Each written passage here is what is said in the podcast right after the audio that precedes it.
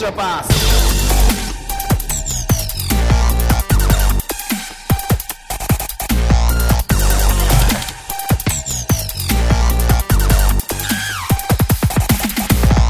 おいさーエクストラパスポッドキャストです。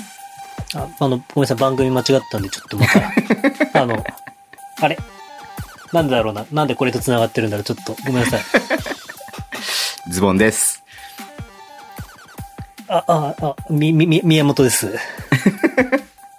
ちょっと怯えないでもらっていいですか、ごめんなさい、ちょっと、パラレルワールドに来たらしいんですけど、はい。あの、なぎさの名言をね、ちょっとずつ、あの、挟んでいこうかなと思ってなます。ぎさと話すのは一週間に一回が限度です ね。ちょっと、あの、はい。いやいやいやいや、明日もありますからね、YouTube ね。はい。まずは、ポッドキャストですよ。はい。いやー、知ってました、ズボンさ知らない。ん。6月30日でシーズンって終わるらしいですね。そうなんですよね。あのー今シーズンっていうのが6月の30日で終わって、今まで来シーズンっていうふうに言ってたのが、はい。今シーズンになって、はいえー今まで今シーズンって言ったのが昨シーズンになるわけですね。はい。で、まあ一応今日は6月の28日、29日か、にささ収録してますんで、えー今日までは、えー今シーズンと来シーズンでいきますんで、2020、21シーズンは来シーズンになりますので、よろしくお願いします。はい。ちょっと僕はあんまりそういうところに無頓着だったんで、結構適当な感じでやってたんで。でもこれからはちょっとちゃんと、なんていうんですか、わ、かりやすく伝えるためにもやんなきゃなっていう。何で気はしてするでんですすか、けどその心変わりは。いやいやいや、一年ってね、まあ節目の時ってそういう気持ちになるじゃないですか。まあ始まって3日で終わるんですよ、そんな。ああ、あの、手帳をね、買って、手帳じゃなそうい、そ日うそうそう記を買ってね。そうみ今年はちゃんと日記をつけようっていうふうに思ってもねそ。うです、そうです、そうです。 3日でその日記食べちゃいますからね、みんなね。誰も食べないと思うよ、ズボンさヤん。ギですから、みんな。いや、めいめいじゃない僕かも含らめ。て。僕も含めてヤギですから。はい。黒ヤギさんは誰かなじゃないですよ。はい。ということで、エクストラパスから重大発表がありますね。ズボンさんのせいで僕が滑ったみたいになってるでし ょ。いや、どんどん滑り芸をね、増やしていきましょうよ、滑り芸を。はい。はい僕ら笑い狙ってったってどうせ面白くならないんですから。はい。はい。エクストラパスから重大発表がございます。お、よかろはう。聞いい。てあげよなんと、エクストラパス、う。はい。メディアになりました。ごめんなさい、ちょっと意味がわかんないですけど。いや、あのーどういうことでしょう前ちょっとさ、ちらっと話してたかもしんないけどさ、ポッドキャストの中で、はいはい。 B リーグにはね、メディア申請っていうのがありまして、はいはいはい。リーグにね、メディアとしてね、はいこう、申メディア、私たちメディアなんで取材させてくださいっていう申請をね、はい。するわけですよ。はい。で、それ今までね、多分僕たち通んないだろうと思ってビビってズボンさんずっとね、避けてきてたんですけども、うんうんうんうん。この度満を持して、えーメディア申請しましたら、はい。えー審査にどのぐらいかかるのかなと思ってドキドキしましたら、はいえーわずか15分で申請が通りました。 早いさすが B リーグ仕事が早い。 B リーグ仕事が早い。いやもしくはもうさ、エクストラパス早くこうメディア申請してこないかなと思ってこうさ、もう次 来るのはエ手数クス引トラいて待パってたスかだもっしてれないね。ね。うん。そろそろああ、もうエクストラパスなの。もうもうすぐもういいっすよ。もうすぐいいっすよってなったんだと思う、多分ね。うあいつらまだ来ないのかみたいな。ん。そうそうそうそうそう。もう待ってたんですよ、もう。ごめんなさい、待たして、リーグさん。うん。ということなんでね、あはの、い僕たち取材をバンバンしていくことにしていきますので、いやー、どこのびっくりドンキー行きますいや、それやっぱりあの、あれじゃないですか。山形のベルに行かなきゃじゃないですか、 まずは。生まれ故郷前ね。身となった。はい。びっくりドンキーの前身となったベルフ山ァ形ミとリーいレえストばラン、ねハンバーグレストラン。はい。ライコビッチが就任しまししたから。た。あ、そうそうそうそう。あーライコビッチと一緒に、ベルで、ライコビッチの取材をしようよ、じゃあ。そしたら。ライコビッチ、ここじゃはみ出る線ないっすよ、つって。そう。まあそういうのもあってね。まあ一応もう取材のね、あの、あれやってんで、実はこの間のね、あの、なんだっけ。えっ、と、サ、サーディ。サーディー・ラベサーディーに入ナったー。はい。そう、サーディ・ラベダのオンライン会見も宮本さんメディアとしてね、そうなんですよ。参加したんですよね。うんめっちゃ緊張しましたよ。直前まで連どうでし絡た来なくて。さ、マジさ、いや、これ、まあ、言うことじゃないけどさ、 はい。その、ズーム会議のさ、オンライン会議の、オンライン取材のさ、はいそのさ、あの、URL が送られてきたのがさ、えー取材開始の10分前ですよ。 いや、その1分前に僕に電話が来て、すいません。あの、送るの待つ忘れてましたって言わ れて、3円の担当者から連絡来ましたよ。よ。 いやー、まあちょっと初めてに、初めての洗礼を受けましたね、僕たちも。メメディアとしての。はい。まあでもね、多分、なんつうんですか。まあ、いや、誰だこいつみたいな感じで流れたんですよ、三円さんでは、きっと。あ、そうなの B リーグに、多分その B リーグが、こう、管轄で、こう、あれしてて、まあそうだねうんうんうんで、それを三円さんに投げた時に多分、まうあ、んその、ズーム会議でこう、名前を見る限り、もうご存知の方ばっかりいるわけですよ、僕が。まあそうですね、はい。でで、サーほにデゃらィら新聞さんとかそうね。です。はいで、サーディの場合は、やっぱり、こう、B リーグ全体の話題なんで、そうだその、ね。例えばうん有名なライターさんとか、ね、お世話になってるライターさんとかみんないえて、えで、それはいはいはいでは、い前、地元の新聞社さんとか、ちょっと大手の新聞社さんとか、メディアさんとかっていろいろね、はいはいはい。いる中で名、だたる、名だたそうるです人たちの中でね。多分はね、い B リーグ側さんから3円さんに飛んだ時も、多分もうみんなね、知ってるところに連絡を飛ばせば、全部済むだろうみたいなところにね、誰だこいつみたいなやつがきっといたんだと思うんですよ。いや、そんなんさ、BCC とかで送りゃ済む話じゃないです か。でね、まあ、すごいね、 BCC に依頼てもらえてなかったのかな、僕たちは。はい。すごいね、なんつうの、こう、気さくなテンションでね、うん。あ、ピオンさん3円なんち、ネオフィックス、ネオネオネオネオ誰だこいつと思いながら聞い て。そしたら、あの、ごめんなさい、URL 今送ったんで、ごめんなさい、送っちゃって、送っちゃってて、今、あの、入ってもらえば見れますんで、みたいな。すごいなんか、気さくな感じだな、みたいなはい。ええはい。感じでですね。で、いまやあー、取材僕もさせてい僕ただできね、ありがとうございます。ははいいビビってたんで。ね、自分のアドレスにしときゃいいものをね、一応エクストラパスのアドレスで一応一回やってうみよんう代っつ表アっドレてねス。でね。うんズボンさんに慌てて電話して、今 URL がいったらしいんで送ってもらっていいですかってね。宮本さん、あのアドレスに入れるでしょ教えなかったっけ俺、見せ方、見、見方。あ僕、見方は知らないですね、あのアドレス。あ、そっか。じゃはあ、い後で共有しとくね。うはいん見れるから。そうなんですよ。うん。なるほど。まあ、ということで、そうなんですよ。ね。はい何するかちまょあ、っとわなかんんないでで、すけど、まあ、何が言いたいかと言いますと、まあね、こん来シーズンからよりメディアとしてね、皆さんにこう情報をお届けできる機会をね、増やして、で、まあ、もちろん記事とかもそうですけれども、まあね、おこうやってやってる音声とか動画とかもやってるので、その辺をね、まあ、うまく活かして、なんかよりね、濃い情報をお伝えできるようになれればいいかなっていうふうに思ってますので。今田美はいその桜ことのをね話とか、田中みなみの話なんかしてる場合じゃないんですよ、ズボンさん。いや、それ大事でしょ、だって。いやいや、田中みなみがシンバル叩いて爆笑だそんなのいいんすよ。テレビ局に任せ何それて知らないんだけどわあ、冷める わ、ズボンさん。そういうの冷めるわ。もうヤフーニュースのトップになってたわ、もな田中みな実がう。いシや、ン田バルを中叩いみてなみがね、あのー今 M っていう浜崎あゆみのドラマに出てるわけですよ。うーん。で、、もうすげえの。なんか眼帯してて。あの、初めの一歩のあの、なんか、コーチの、みたいな眼帯をしてるわけ ですよ。もう僕ちょっと初めの一歩詳しくわかんないから名前わかんないんだけど初めの一歩のコーチの団眼帯って、明日のジョーのコーチの眼帯じゃなくてあ、下の丹ジョ下ー断か。平のことじゃなくて明日のジョーだ。 あの、なんか、黒い、黒いなんか、そうだよ、斜丹め下に。断平でしょそうそうそうそう。うんうんうんみた涙いなやつを橋を逆に渡ろうでしょそうそんんう。田中みなみがしてるわけですよ。で、それでもすげえな、みたいな、いろいろね、こう、すこんなんあったのみたいな、すげえな、みたいな。はい。まあ、その、浜崎あゆみの M っていうやつは、その一応自伝として出てる小説なんですよ、もともとは。はい、はい。で、まあ、それで田中みなみがシンバルをなんか叩き散らすんですけど、うんこんなにシンバル叩いて爆笑を取れる人がいこの世の中にいたかみたいな感じのもうなんかね、はい詳しくはドラマを見てくださいって話ですよ。はい。皆さん、皆さんお気づきでしょうか、はい田中みな実の話をしてる場合じゃないといった張本人が田中みな実の話をしています。やー、7月1日からこんな話もできなくなる。いや、そんなことないよ。そんなことないよ。いやーまあ、このポッドキャストも何も、違うんですよ。だから、ポッドキャスト、YouTube は変わらずやってって、プラスアルファでメディアとしての情報をお伝えできるようにしていきたいって話ですから、何一つこのポッドキャストはブレずに田中みなみの話をしていこうと来僕は思週っていからます。ホーンズセットに行けるスペースの重要性の、と、時間配分について話さなきゃいけないんですね、ここで。いやーいいよ。そういうことしなくていいよ。 気が重いやられる。それは自分で勝手にやってください。はい。僕は宮本さんとバスケの話をする気がないので、はい。わかりました。僕は逆にず全力でズボンさんにバスケの話を振って きますよ。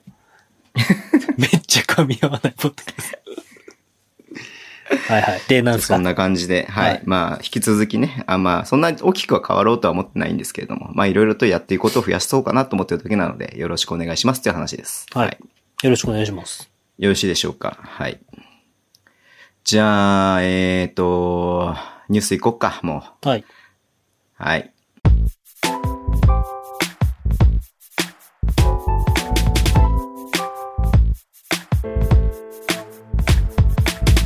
ニュースです。はい。はい。今日はね、お便り読みますね。じゃあ早速。はい。ありがとうございます。心に残る親父さん、はい。お久しぶりです。お久しコぶロりでナす。コロナで暗い話題がメール毎日でした。あ、気がメール毎日でした。はいが、よう野球が始まるとやっぱり見ていて楽しいですね。はい。そうレですバンガも体制が決まり、来季が見えてきました。はい。編成って不思議なもので、ウィリアムズとの契約が決まった時は個人的に、ディフェンスから速いバスケを目指すのに走れない外国人とってどないすんねんと毒吐いていましたが、今日名誉が決まったら何なんでしょうか名誉取るならバランスがいいかもと、なんとも自分勝手にレバンガへの思い巡らせております。これで3人目の外国籍、外国籍も動けるセンタータイプ欲しいと妄想が膨らむばかりですが、お二人はどうですかあとポイントカードは二人で行くんですかね内田の併用もいいですが、専門家もう一人必要だと思うんだけど、というお便りなんですね。はい。宮本さんなんか名誉のこと書いてたね。僕は名誉が好きだというだけで。それ以上でもそれ以外でもないですね。何が好きうん。え、顔プレイ、プレイ、プレイ。顔プフレイァンが、。顔ファン。プレイですよ。プレイ具体的に具体的になんつうんですかね。まあ、まず伸びしろだらけですよね、やっぱり。あーまだ若で、いからねどういう風にでも。もなれる可能性があって、まあそういう意味でうはそのチョイスするチームっていうものを、こう、自分のキャリアプランに合わせてしっかりと選択するべき選手というか、うんうんうんの中。で、まあレバンが北海道を選んだっていうのは意外でしたね。正直。その、ある程度チームのスタイルっていうものを、こう、あるチームを選んだから千葉ジェッツに来たのかなと思ってたら、はい。逆に言うと今度ゼロからのチームに、ほぼゼロからのチームに来るっていうことで、まあ、やりたいバスケットボールは、ただその、これは前も言ったんですけど、レバンガ北海道さんに関しては、まあ、うんディフェンスから走るバスケをやりたいってもう何年も言い続けてきて、はい。で、一番それが見えたのは多分ジョゼネトの時代だったと思うんですけど、まあ、うんうまくいかずに、はい。で、でも、この宮永さんになった時に、それでも走る、ディフェンスから走るバスケをしたいと。はまあい。そういうふうに三大、三ヘッドコーチ続けて、チームとして言い続けてるってことは、まあ本当にチクラブとしてそういうバスケがしたいんだなと。はい。はい。ってう。いうことが、まあ分かった。僕の中でうはん分かったわけですよ。うんうん。で、それが、じゃあなぜできなかったのかって話になるわけですね。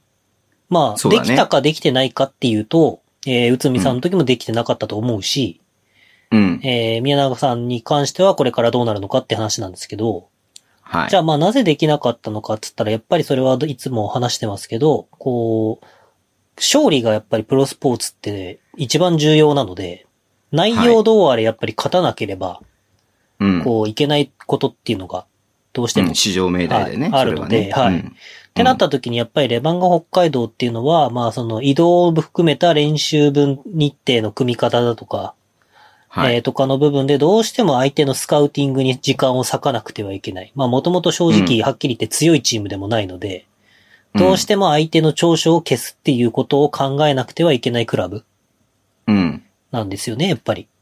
でうも、ん今回降格っていうものがないこはいとによって、多分もう、うん極論当たって砕けても、まあ、はい何も言わないとは言わないですけど、うんまあその、リスクは、落ちるというリスクはないので、そうだね。ううんん。という意味では、まあ、チャレンジをしやすいですし、まあ、そそうだねの、うんなんつうんだろうな、こう、まあ、スタイルを作るにはぴったりというか。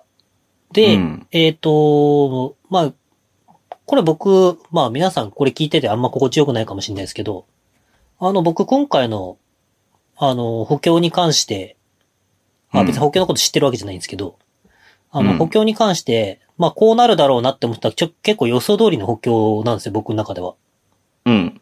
で、まあその一つが、まずファンを離さないための補強をすると思ったんですよね。はいはい、はい。で、だから、ドサンコ選手を誰かしら取る。まあ、玉木だとは思わなかったんですけど、ら、っていうの。のが一つ。うん。と、あと多分、あのー国内選手の、国内でやった外国籍の人気のある選手を取りに来るのかなと思ってたんですよ。はいはいはい。外国から取ってくるっていうよりは、まあコロナのリスクもあるんですけど、うん。まっ取れさるらな状態よりかね。うん。もともとお客さんを呼び込める選手。国内で。で、そうなると、知名度があるってことねそうです、そうです。そうなると、まあ、ジャワットなんかまさにぴったりですよね。まあ、もともと元々ね、レラレラカムの時いたからね。いて、うんで、まあ多分、まあそう、こういうこと聞くと冷める人いるかもしれないですけど、うんあのね、レラカムイの時とかレバンからしばらく離れてたんだけど、あの時のジャワットが戻ってくるのかって言って、またバスケットライブを見る人がいる可能性があるわけですよね。まあ、うん。北海道なんかだと地上波の放映もな、えー結構たくさんあるのでそうだね。それを見る人が間違いなくいるはずなんですよ。うん。で、まあ、ジャワットに関すると、まあ、東京とか、まあ、元 NBA 選手ですし、まあ、東京とか、栃木、あ、ブレックス、えー宇都宮とか、そういうとこを、まあ、うん巡ってきたので、まあ、アそうルいファうーとズも入れてあげてください。アルファーズね。もう、そうですね。はい。もうあるので、そういうところのファンも、ジャワットのファンになった人が、うまんあ、それこそじゃあ、アルファーズのブースターだったら、B1 だったら、ジャワットのいるレバンガを見ようってなる可能性もありますよね。はいはいはいっ。ていう風に、まあその、このおそらく観客を入れるのが難しい、満員にすることは難しいであろう今シーズン、来シーズンかまだ。うっん。ていうところに関して、お客さんが離れてしまうっていうことが一番あり得るので、そのお客さんを離さずに、まあその潜在顧客といいますか、次、まあ会場に来る可能性の、えーになるブースターっていうのを、まずちゃんとしっかりと心を掴んどくというのが一つと、かつ、はい、その、まあ、投げ銭とかも、YouTube とかで今、いろいろクラブで始まってますし、レバンガもやってますけど、まあ、グッズなり、その投げ銭なりっていうものが売れる選手を取りに行ったっていうのが、まあ、正直なところかなと。っほていうのが、その戦力動向っていうのを一回除外したら、そういう考え方っていうのは僕は間違ってないと思うんですよ。で、う。うん、そうだね。まあ、クラうブんとして、その、誇りを持って戦える。要は、北海道を好きとか、北海道出身とか、北海道にもともと愛着があるとかっていう人を集めてくるっていうのもある程度予想通りというか。うん。だからまあ、ヘッドコーチ宮永さんっていうのも、まあそこはう、ん。まあ、サプライズ、一番、正直一番のビッグサプライズかなと思いますし、まあ、はい。マキゼンの復帰であったりとか、まあ、ジャワットのね、きえー、13年ぶりとか、はいまあ、玉木の札幌に戻ってくるとかっていうのも含めて、はい。まあ、あとは若いフレッシュな葛原とかっうん。ていうのもね、まあ、人気のある、これ、大学年代の、はい。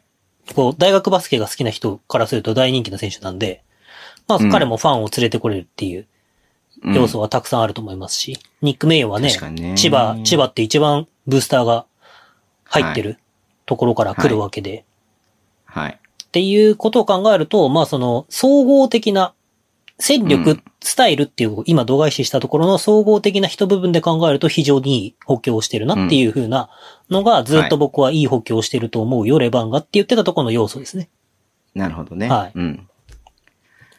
3人目はどうですかね親父さんは動けるセンタータイプが欲しいっていうふうに言ってますけれども。僕はそのニック・メイヨンに関して、あの、ツイッターでつぶやいたんですけど、はい。えっと、ジャイアントキリングっていう、まあ、山本修介とかも好きな、で、ポッドキャストで出てくうんれサッカーた、漫画ねはい、平地さんとかも好きな、うん。まあ、あの、漫画があるんですけど、まあ、それうに、ん辰巳武史っていう、ジャイアントギリングっていうのは、へ、あの、監督を、サッカーの監督を題材としたへえ、そう。漫画なんですすよ。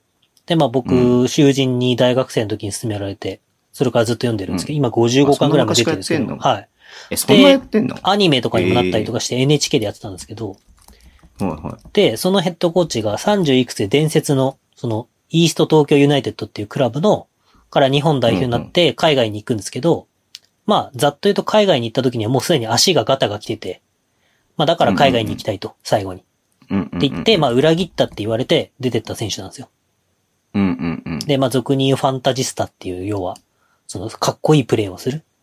ファンを魅了するようなプレーをする選手だったんですけど、まあ監督になって戻ってきて、で、まあ、俺がこの日本のサッカーを面白くしていれよってぶちかますんですけど、うん。その漫画の中でね。うん。ただそういうなんか、こう、ある意味落ちないっていう要素を考えれば、こう、うんチャレンジングなことに舵を切ってもいいわけで、はい。まあ僕は、その、ニック・メイヤーが来た時にツイッターでつぶやいたのは、まあうん宮永さんに、センター、そんな固定概念に僕は囚われませんみたいなことを言ってもらいたいんですよ。だからセンターなんかいらないんですよ、僕の中では。うん。ニック・メイヨとパプでいいのかなと。で、はいはいはいはいジャワットは、あの、ジャワット遅いみたいな、遅いっていうか、あの、いあの、親父さんの今の話を聞く限り、ジャワットはスピードがない、走れないっていう要素を持ってるベテランって思われてますけど、うん。そうじゃなくて、速いって何かっていうと、スダッシュのスプリント能力が速いんじゃなくて、速いっていうのは、まあ判断もそうだし、あの、うんスポット、スポットって言って自分が走るべきコースに対して、要は全速力で走るんじゃなくて、相手に圧をかけながら、ボールとの関係性、ディフェンスとの関係性っていうのを維持、もしくは壊しながら走るスピードっていうのが問われるんですね。そういう意ま味あ簡単に言でう、とタイミングってことだよね。そうです、そうです、そうです。うん。そういう意味で、ジャワットっていうのは非常にそのタイミングの取り方だとか、距離の取り方だとかっていうのが、うんスピードのコントロールとか上手くて、別にダッシュしなきゃいけない競技ではないんですよ、バスケットボールって。なんかうんうんうんうんう、んすごく、別に親父さんがどうこうというわけではなくて、これ多くの方がそういうイメージを持たれてる部分があるかもしれないので、今言っときますけど、バスケットボールって別に28メートルのコートを全速力で走ればいい競技ではないので、うん。その若いメ、あの、名誉が確かに走れば速いですけど、じゃあうんその効果的に走る質っていうのはどっちが高いかって言ったら多分ジャワートの方が高いんですね、まだ。うん。んだからそういう意味では、経は験もあるからそうでねす。だからそういいう意味では、速いっていうのって何がもって速いのかっていうのって、ジャワットは、レバンが北海道におそらく教えてくれる存在であって、で、まあそういうのなるほっどてミークスも上手かったんですよ。うん要はスペーうんうんうんス、どこのタイミングで飛び出してくるのかとか、飛び込んでくるのかとかっていう。んんんんだからあれだけ点が取れる。まあ、ジャワットもそうだと思いますし、ジャワットに関してはスリーポイントもあるんで、はいだか。らそういう意味では、まあ、メインを育てながら、ジャワットが、うんまあ、ポイントポイントで、まあ、4番とかで出ながら、まあ、5番の代役、まあ、パプが5番やってる時に4番で、こう、カバーしながらとかもあり得るでしょうし、うん。まあ、その、別に多分、メイヨと、パプと、えー、ジャワット並べても僕はいいと思うんですよ。はいはいはい。あ、まあ、ちょっとスモールラインナップで、パプ外して、玉木とかでもいいと思うし、うん。まあそう考えると僕、センター取らなくていいのかなと思うんですよね。もちろん、はいはい僕も全く同意見ですね。うもちろん、その、例えば、えっ、と、バッツみたいなセンターとか、えっ、と、ガードナー とか、えー、あと広島のエチェニケとかはってい。いうセンターと戦うときどうするかってなったら、それって別に今シーズンは考えなくていい要素な気がするんですよ。うんまあ、極論負けても落ちないんで、うん。スタイルを作るっていう風にクラブが言うんであれば、そこに対してわざわざ対策する、走れる、要は、まあ、ダニエル・ミラーみたいな、レバンガのイメージで言うはと、みたいなセンンターは、ダニエル・ミラーが悪い選手とかではなくて、っていうのをわざわざ取る必要性はないんですね。ないよね。だって、3人いるからね、もうね。そうですね。だから、うん。まあ、ディフェンスのできるカミングスみたいなやつとか、まあそういう選手でも面白いと思うし、まあ例えばその課題としてスリーポイントが少なかったっていうのが、今、死闘数、あの、昨シーズン、あ、今シーズンか、10 19、はい20シーズンは最下位なんですよ。うん例え、ば宮永さんがそこをふいこう増やしたいと考えてるのであれば、スリーポイントが打てる、えー選手。まあ、全部兼ね備えてる選手って実際 B リーグの中にはいるので、例えば、えー滋賀にいたブラッキンズとかうんうんうんうんっ。ていうのは、そういう要はフィジカルもある程度あって、あの、スプリント能力が高いわけではないけど、はいはい。こう、さっき言ったタイミングの取り方、スペースの取り方、間合い、走り込むタイミングっていうのが上手い選手なんで、うん。だからそういう選手だったら、まあ、逆に言うと全部カバーできますし、うん。あ、まあ、逆に言うと、その、ファンをつかむとかっていうことを考えれば、こう、うん見せれる、こう、ガーそド、うねシューティングガードタイプとか、まだからなんか、それこそさ、ディアンテ・ギャレットみたいなのが来ればいいんじゃねえのかあ、な。そうですね、。そういうイメージでもいいと思いますし、うん。その、3人入れるっていうことを考えると、メイヨはセンターで、あの、ピ、ピア、パワーフォワードセンターでできるんで、うん。まあ、30分使うって考えれば、パプがその10分を賄ってくれればうん。いいですし、まあ、ジャワットは多分25分とかぐらいだと思うんですけど、はい。まあ、そこの部分は玉木とか、うん。まあ、パプももう5分出れば15分とかっていう風になるんで、まあ、その、なんて言うんだろうな。こう、なんて言うんだろう。なんか、親父さんの考えはすごい失礼なんですけど、めっちゃレバンガっぽいですね。うんうんうん結、局、ゴール下で持ってかれるイメージがちゃんとあるんですよ、多分。そうねでも、、宮永さんが言ってるのは40分前からプレッシャーをかけ続けるって言ってるんだから、うんうんうん要は抜かれたらもう、かけて抜かれたんだったらしょうがないよねっていう思い切りって必要だと思うんですよ。うん。だからそういうシーズンだよっていうふうに僕は思ってますね。はい。はい。なんか結局、昨シーズンもさ、はい。あの、センター、これでセンター来たら俺冷めるわって思ってたらさ、ミックス来たじゃん。はい。だま、だからそれもあるんじゃないのかなって気もしてるんだよね。うん。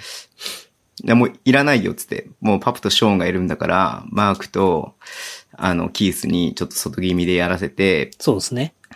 と思ってたんだけど、結局さ、あの、あ、ミミックス来ちゃったからさ、だから、つうーんだから今年もそんな感じになるのかなっていう感じもするけれども、しまあしますでね、も、なんかレバンガ今のラインナップ考えればいらないよねっていうふうには思うよね。まあ、そのレバンガのなんか基本的なクラブとしての考え方がそういう風になってるのかもしれないんで、うん、まあなんとも言えないですけど、僕はそこはチャレンジに踏み切ってもらいたいなっていう。そうだよね、ううんん。だからそれこそね、まあ90前後のさ、190前後のさ、選手でさ、スリーが打てる選手の方が面白いんじゃないのかなと思うけどね、バスケとしては。だから、うんあのーまあ、カミングスには失礼なんですけど、うんカミングスって 193? まあ登録は98なんだけど、実際は93ぐらいだね。まあうん、じゃあ間取って95ぐらいにしときましょうか。 93だよ。 で、あれでポイントガードできないってちょっと使い勝手悪すぎるんですよ、正直。あ外国籍としてはね。ううんん。だから、その90ぐらいでポイントガードが本来できるんだけど、まあ日本に来たら2番3番やりますよみたいなやつがベストなのかなっていう。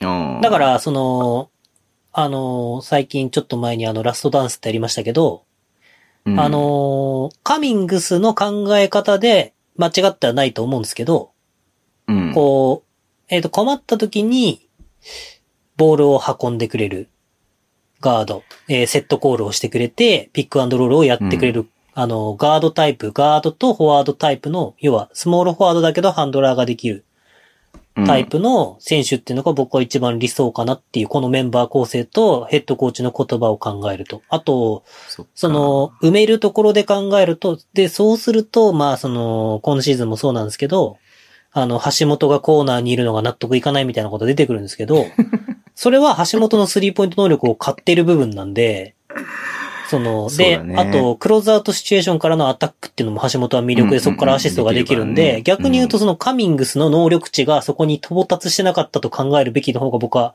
まあ、そこに文句を言うのであれば、そうだね。の方が僕は正直今シーズン振り返るとそうだ、そういう風に見るべきだと思うんで、うん、はいまあそれこそズボンさんが言ったギャレットみたいな選手であったりとか、うん。まあ、今 B リーグで自由交渉でいる選手だったら、まあ、ジュリアン・マブンガとかい、やー。えいやー、まあ文化は来ないでしょー、とか、まあ、あと、本当になんか、アメリカ、ヨーロッパだと喫水のポイントガードなんだけど、2番3番やりますよって選手が僕はベストだと思います。う。そうだね。ううんん。なるほど。わかりました。まあ、ちょっとあと一人楽しみ。日本人はなんか取らないみたいなこと言ってるんで、もそうですね。う、あと外国籍一人かな。うん。うん取るのまあは多分。だから、なんつうんだろうな、3番ポジションがちょっと薄いっちゃ薄いんで、だから玉木だよ。玉木をもう使うしかないよ。もう使ってよ、玉木をそこで。4番で使わないでって感じだよ、本当に。いや、でも僕、玉木を3番で使う必要性がないなと思ってて。うん。だって、ストレッチ4になんなきゃいけないから。うん。要はだから、その、バックダウンするようなプレーをしないで4番をやるっていう、あの、最後の野口さん、大輔さんみたいな感じ。スクリーンからポップアウトして、で、そこかうらんドリブルつけないとかじゃなくて、ドリブルついて切り崩すこともできるし、次の展開にパスアウトもできるし、っていう風にならなきゃいけないと思うんうで、ん無理して3番で使う必要性はないのかなっていう。だから、うん。ジャワットながるよ、そういう4番なんで、だジャワットの後ろにジャワットからな学びながら、ほどねまあそうだね。こうっていう感じのイメージでいいのかなっていう。そう、だから Java とから学ぶことはいっぱいあるよね、玉木くん、いや、あるでしょうね。それはいいことだよね。うん。絵本 とか、いやいやいや、その話かよ。あそこじゃな詳くしくはてっダブドリを、ダブドリ読んでください。はい。ていうのはね、思ったりするんあ、ダブドリでは話してねんか、絵本の話は。そっか。なんで、はだからい。 3番、どうどれだろうな、スコティ・ピペン連れてくればいいんじゃないだから。え、ビンスカーターだよ。いや、ビンス・カーターはやばいね。ビンス・カーターぴったり だね。いや、ビンス・カーターぴったりだわ。はい。じゃあ次のお便りいっていいですかはい。はい。初めてお便りいただきました。ありがとうございます。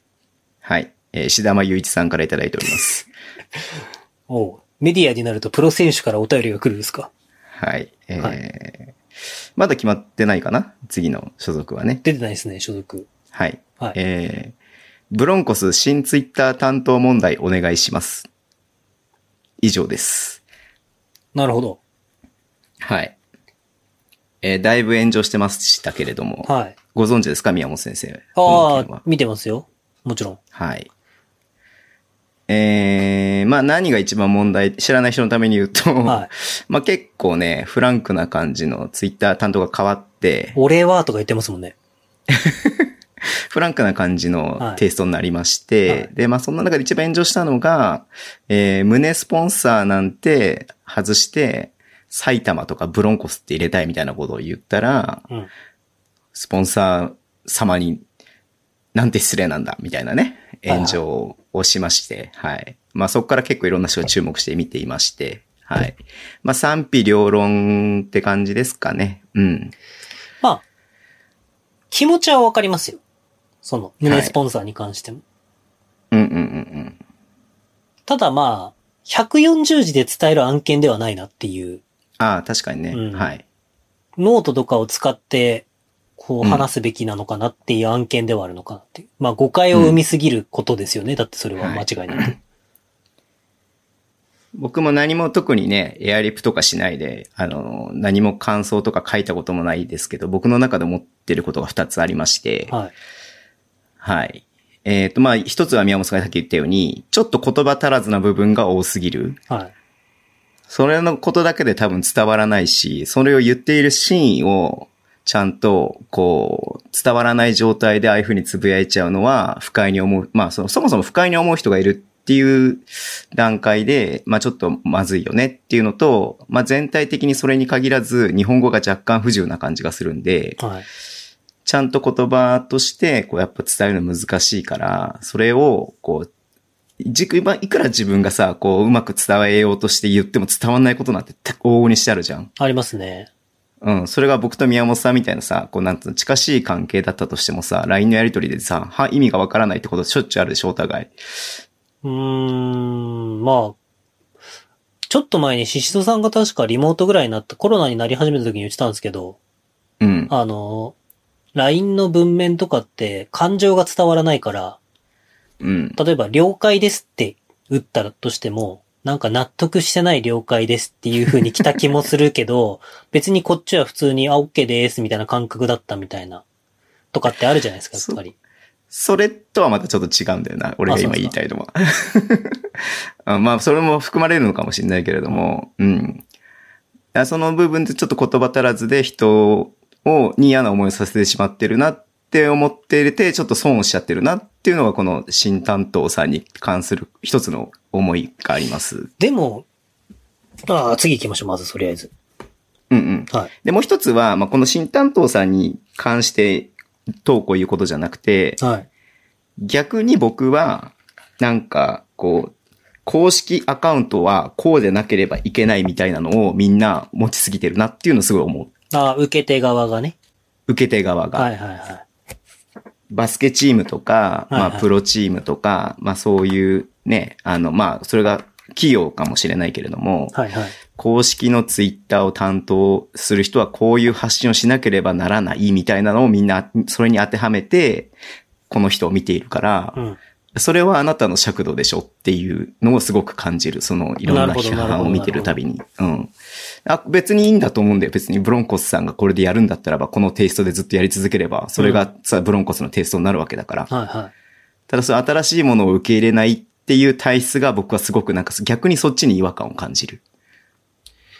まあ、確かにそれを聞くと、ブロンコスは今年から、もうね、池田さんが入って、思いっきり変えていくんだっていうことをうん。ね、えー、スタートした、うん。まあ、スタートするのが、ね、次の7月からのシーズンなんで、うんうん。まあ、そういう意味では確かに、そのなんか、そういう風にやっていくんだっていうのは、別に、批判、批判、まあ、誰かにすごく迷惑をかけたりとかしたら言わなきゃいけないですけど、そうそうそうそうそう。もちろんそうだよ。あの、嫌な思いさせることを進んでやる必要はないんだけれども、ただそういうつもりがないのにそういう風になっちゃってるのがもったいないし、なんか、でもそこをこううまくもっとやれを、やれるんじゃないのかなっていう残念さもちょっと感じるよねっていうところだよね。こう、うんなんでその人がツイッター担当になったのかとかがわからないから嫌なんですよね、きっとみんな。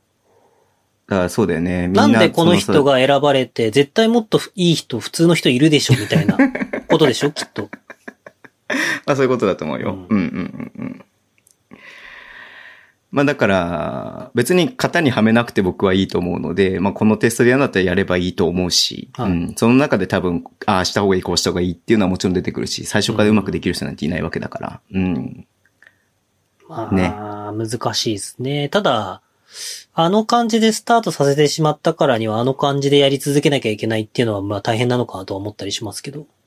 そうね。だから急に途中でごめんなさいとかは言えないじゃないですか。それに あと、まあこれ、あの、し僕らの宍戸さんとかも、あの、セミナーとか、最近あうの、ん僕らの YouTube でオープンに、こうセミナーとかやったりしてますけうどん、言ってるのは、企業向けのものをそのままやりますってやはっていたもん。ね。言ってるのはやっぱりそうんうんうんの、キャラ設定を、要は自分、キャラクター設定、クラブとしてのあり方っていうのを、個人にフォーカスし続け、しすぎちゃうと、う次、んだから例えば何かがあって、その人辞めましたって言って、ツイッターただを変わった時に、ガラッと変わりすぎて、うん要はそれもそれでファンが離れちゃうリスクになるとか、こう違和感を与えるっていう風になるっていうのがあるので、うん。まあ確かにそういうことを考えるとリスキーな道には進んでますよね。その人がずっとやり続けなきゃいけなくなってしまったアカウントになったんで。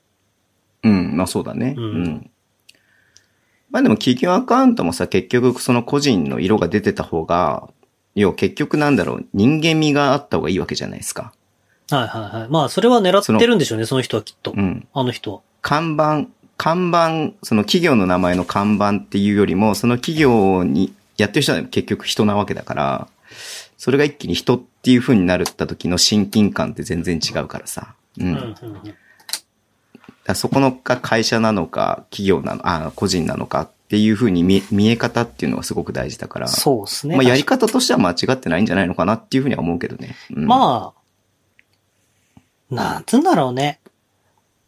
強かったら文句言われないというのも極論ですけど、こう、うんちゃんとそれで成果を出していけば、まあある程度認められていくんじゃないですか。うん。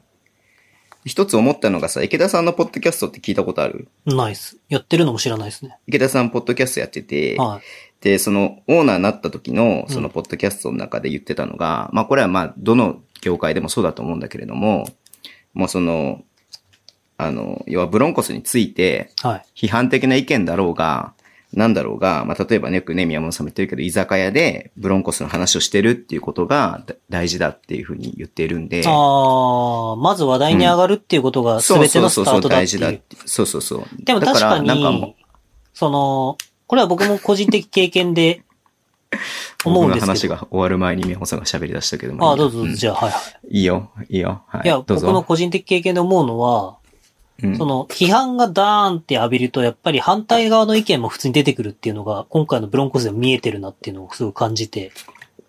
お、大人になったね、宮本さいや、ん。なんかその、最初に、あの、炎上したユニフォーム問題の時も、まあ、その、それに対して、引用とかしなくても、別にそれはいいと思うけど、まあ、やり方がな、みたいな人もいっぱいいたわけですよ。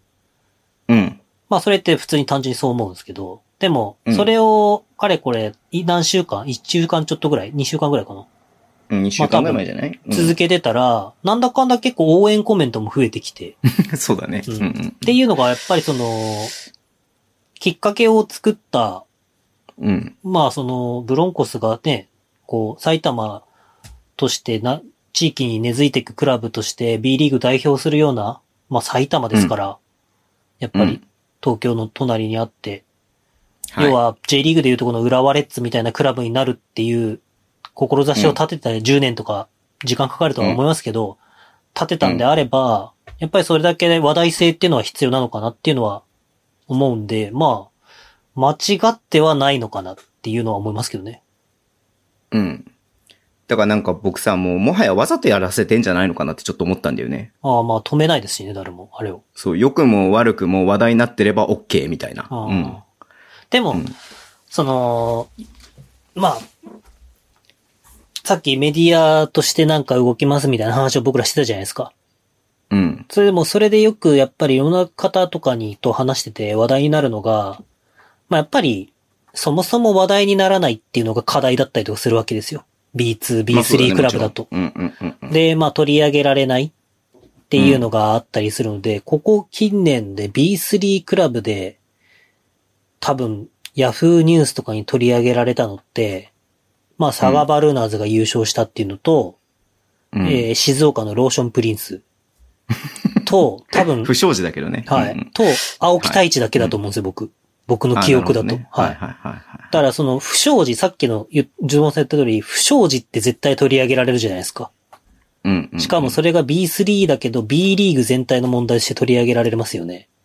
うんうんうんでも、あの、青木太一みたいな取り上げられ方ってなかなかやっぱりうんうんうん。なくて、で、青木太一も、えっと、6月28日誕生日を迎えて24歳ぐらいになったはずなんですけど、うん。えっと、ユ YouTube 始めて1年、ちょうど1年。はい。で、1万4000人ぐらいチャンネル登録者数いって、散々、おそらく、コメント欄とか見れば散々叩かれたりとかもしてるんですけど、はい。晴れて、この28日に会社を設立して、社長になったらしいんですけど。はい。はいでもね、やっぱりそう創やって、業らしいよ。うん。なんか設立はちょっと前みたいなんだけど。ああ、そうなんですね。うんだからなんかなんかサイト見たら、1年以上前に設立はしてるみたいだけど。ええまあだから、創業、始めたのが、ね、商いを始めるのが、このタイミングらしいですね。はい B3 のチームが B リーグ界隈で話題になってること自体がすごいっていうのは評価するべきだと思いますね。うんうんうんうんうんし、逆に言うと、そんだけ話題になったからには、やらなきゃいけないクラブになったと思うんで、そうだね、ううんん。注目されるからね。ううんん。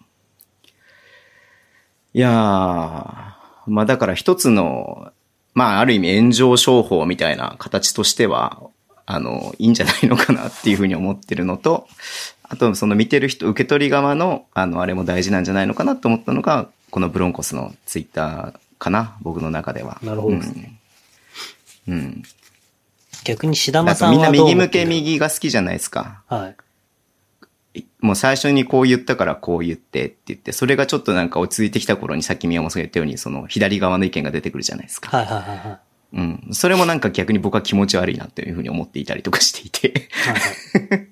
はいはいうん。だからその辺をさ、なんかこう、なんだろうな、多角的に捉えて、この表面上のその言葉だけを救って、どうこう言うっていうのがすごくなんか、なんだろう、うんナンセンスだなって思っちゃうことが結構思っちゃうな。こういう問題があった時に見ると。うん。どうなんですかね。でも、ちょっと僕が思ったのは、なんか、結局、ああ、いいよ。うん。なんですか結局宮本さんのことをさ、叩く人もさ、結局上辺の部分すくって言ってるだけじゃん。どう考えても。いやいやいや、僕の心を心底思って言ってくれてる人もいますよ、きっ と。ちゃちゃ、本質的なところが見えない意見ばっかりなんで、そういう批判的な意見って結局。だかはいはい。らそれがなんかもう、なんかもう、まあ別に僕は叩かれても僕はなんとも思わない人間なんでいいんですけど、なんかそれがね、なんかもう、なん、なんだろうな。うん。なんだろう。うん。うん。あんま言わないようにしよう。 僕が思ったのは、はあい。の、ちょっといろいろ、この、ここ最近、まあ、要はストレスが溜まることとかが増えたりとかしてるわけじゃないですか、コロナで。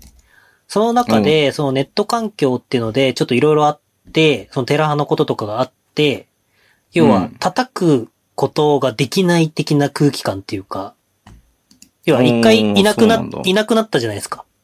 そういう人たちがちょっと影を潜めるというか。だから結局そのなんか、なんていうの、こう、叩きやすい話題が出てきたみたいな感じもあると思うんですよ、僕の中で。なるほどね。そのうんなんつうの。誹謗中傷でもなくて、単純に良くなさそうというか、まあ良くないことも言ってるんで、うん。だからその対して良くないですよとか、こいつちょっとやばいんじゃないとかっていうのを言い言いやすい話題を出したのって、うん。まあなんか、戦略的にはうまさも感じるし、なんかそ、うんもう耐えられない人っているじゃないですか。あの、よくおじさんとかでももうなんか、切符買うのに、並んでればいいのに、なんかもうずっと後ろでチルギョロギョロギョロギョロ見てくる人と か、いるじゃないですか。なんか、なんでこの人我慢できないのかな、みたいな。っ ていう。はい。どはういはい考えても列が並んでるのに、なんか横から入ってきて、なんか、え、並んでたの気づかなかったみたいな。いや、どう考えても見たらわかるだろう。人間かみたいな感じでもう、はいお前目ついてんのかみたいなやついるわけですよ。世の中ってやっぱり。はいはいはい。でもやっぱそういう人って世の中にいるってことはネット環境にもいるんで、だかうん。らそういう人たちをまた、こう、ほじくり出すっていうとおかしいですけど、ほじくり出すことによって、まあその炎上商法みたいな感じで話題をまた膨らませるっていうのも、まああったんだろうなと僕は思いましたけどね、本当に。うん。なるほどね。うんうん。だ、まあわかでりもましそたの、か、ズボンさん言う通り、僕両方の意見がやっぱないとダメだと思うんで、うん。別に全てが全て悪いわけではないのかなとは思いますね。はい。逆に、シダマさんの意見が聞きたいですね。聞きたいね。うんはい。もしかしたらどういう人がやってるか知ってるかもしれないしね。確かうに、んあの人です。あのバック人。グラウンドが全然見えないわけじゃん。だ って。そうなんですようね。ん。やっぱそれがやっぱりみんな不安に思う一つの要素だと思うからうねん。こういう人がやっってますって分かれば、ああならなかったとは思うんですよね。単純に。どうする実はズボンさんがやってましたみたいな。外注で。い、やー。うん、それ本当にやったらマジで尊敬しますわ。本当に嫌われることに、なんか怖さとかないんだな、この人みたいな。うん。まあズボンさんは怖い、怖いけどさ。まあ、そうしたら仕方ないよねって思うタイプだね。最新の注意を払ってるし。あと、ズボンさんっていうさ、やっぱり前も言ったけどさ、ズボンさん像があるから。いや、僕、うトイレでおしっこしながら思うん。ったことがあって、うん。なんでエクストラパスってズボンっていう T シャツ売らないのかなと思って。だって、つ T シャツにズボンって書いてあったら紛らわしいじゃん。いや、それこそズボンさんっぽいじゃないですか。なんかこう、なんでいこう天の弱な感じっていうか。や、素い直や、じゃそないのですか T シャズボンさんツ、はその T シャツ何なんすか、ズボンって。いや、T シャツですよっていう。デザインですから、みたいなの言ってるズボンさんがもうおしっこしながらめっちゃ想像ついたんですよ。それなんでおしっこしながらっていうのさ、付け加えるわけいや、なんか、トイレにいるときってちょっと、おしっこしてるときって別に何も考えないじゃないですか。で、なんかっ何も考えないときって、なんか降ってくるときありませんこう、急に。ああ、それはありますね。あお風呂入ってる時とかね。そうそうそう。なんでズボンさんは、こんなにいい名前を持ってるのに、ズボンっていう T シャツを着ないんだろうなと 思って。だっていやさ、ちょっと絶対突っ込まれるじゃないですか。え相なん談していいで T シャツにズボンって相談していい書いてあるんですかって。うん。宮本さん相談していいいは。や、そろそろ本名にしようかなってちょっと思ってんだよね。ちょっと思ってんだよね。どう思うこれ。本名にしたらパンチ効かなくなるかないあのーえ、リアルに答えると、うん。あの、7月1日付で本名にして、あのーブースターはズボン。はい。エクストラパスをメディアとしてやるときは本名にすればいいと思います。ああ、すげえその真面目に返された わ。だからそれをちゃんと、期待してたよりも真面目に答えられたわ。それをちゃんはいと、要はブースターとしてレバンが、頑張れレバンがあって、ベンチ裏で叫んでる時はズボン。ではいはいもはい、要はなんかね、えっと、メディアとして、まあ、あるかわかんないですけど、そんなトントン行くことでもないんで、例えばなんかし何か取材とかがあった時は、本名で、こあう、ですっていう風に、僕はいはいはもいめんどくさいんですよね。一年一緒にやってきて。あの、もう一人ズボンっていうのがやってるんですけど、ズボンみたいな。え、お前んとこの何相方ズボンっていうのえ、ちょっと待ってみたいな感じのいない時の紹介とか。あ。いや、それ逆にめんどくさくないかね、もなんで、なんかその、でも、ズボンさんはズボンさんっていうのはズボンさんが言ってるんで、まあ、だからそうズよねボンさんをズボンさんが殺すことはできないんですよ。いや、もちろんもちろん、ズボンさんなんだけれどもさ、っていう、ね。ズボンさうん によるズボンさんのためのズボンさんのブーストがあるわけで。なんだその名言っぽく言ったけど。 で も、ズボンさんによるズボンさんのズボンさんのための取材は多分ないんですよ。うんうん。だから、僕は、そこで、そこが境目かなっていう。なで、るほ境ど、ね。目をちゃんとそこでつけないと、なんかちょっと、周りの方にも迷惑かけそうじゃないですか。まあ確かにね。うん。なんか、ズボンさん、だってね、レバンガの帽子かぶって、レバンガのグラサンかけてるときに、あ、ズボンさんって言われたらズボンさんですけど、そうだ例えねばもしかしたら、なんかね、こう、選手を、話を、こう、聞きに行かなきゃいけなくて、ちょっと駆け足で行ってるときに、はいあ、ズボンさんって言った時に対して、ズボンさんであり続けると、その話を聞けない可能性もあるわけですよ。そうなんだよね。ってなると、やっぱその、ね、ズボンさん、この時はズボンさんですっていうことをみんなにもちゃんと理解してもらって、この時は本名の、うんピーピーですっていうのをちゃんと理解してもらうっていう努力は僕は必要だと思います。ズボンさんの本名が実は宮本正宏で紛らわしいっていうのだったら面白いけどね。宮本正宏だったらあれですけど、 あの、なんだろう。山本博正とか、なんか際どかったらもっと困りますけど。 元宮博確正かとにか。ね。 確かに紛らわしいね。うん。いや、まあ、それは冗談ですけど。まあ、いいっすわズボンさんの話は、まあ、ちょっとまたこれは検討していこうと思ってますんで。はい。皆さんの意見は聞きません。自分で決めます。はい。 えーっとね、うーんと、じゃあこれなんですよ。あ、これなんですよ。もう終わりなんですよ。お便りは。あ、お便り終わりニューますスへの。はい。宮本さんがなんかピックアップしますか、一つ。僕からはい。ですかうん。じゃあちょっと僕の方にお便りが一通来てるんでいいですかね。ええマジではい。新コーナーあなたの地元のあの選手え、勝手にコーナー作らないでもらっていいですかえー、お便りいただいております。えーズボンさん、宮本さん、こんにちは。札幌のジェイソン・ウィリアムスです。久々に筆を取らせていただきました。えー今回ち筆ょっとを取やっってたてトイレ行ってくるから。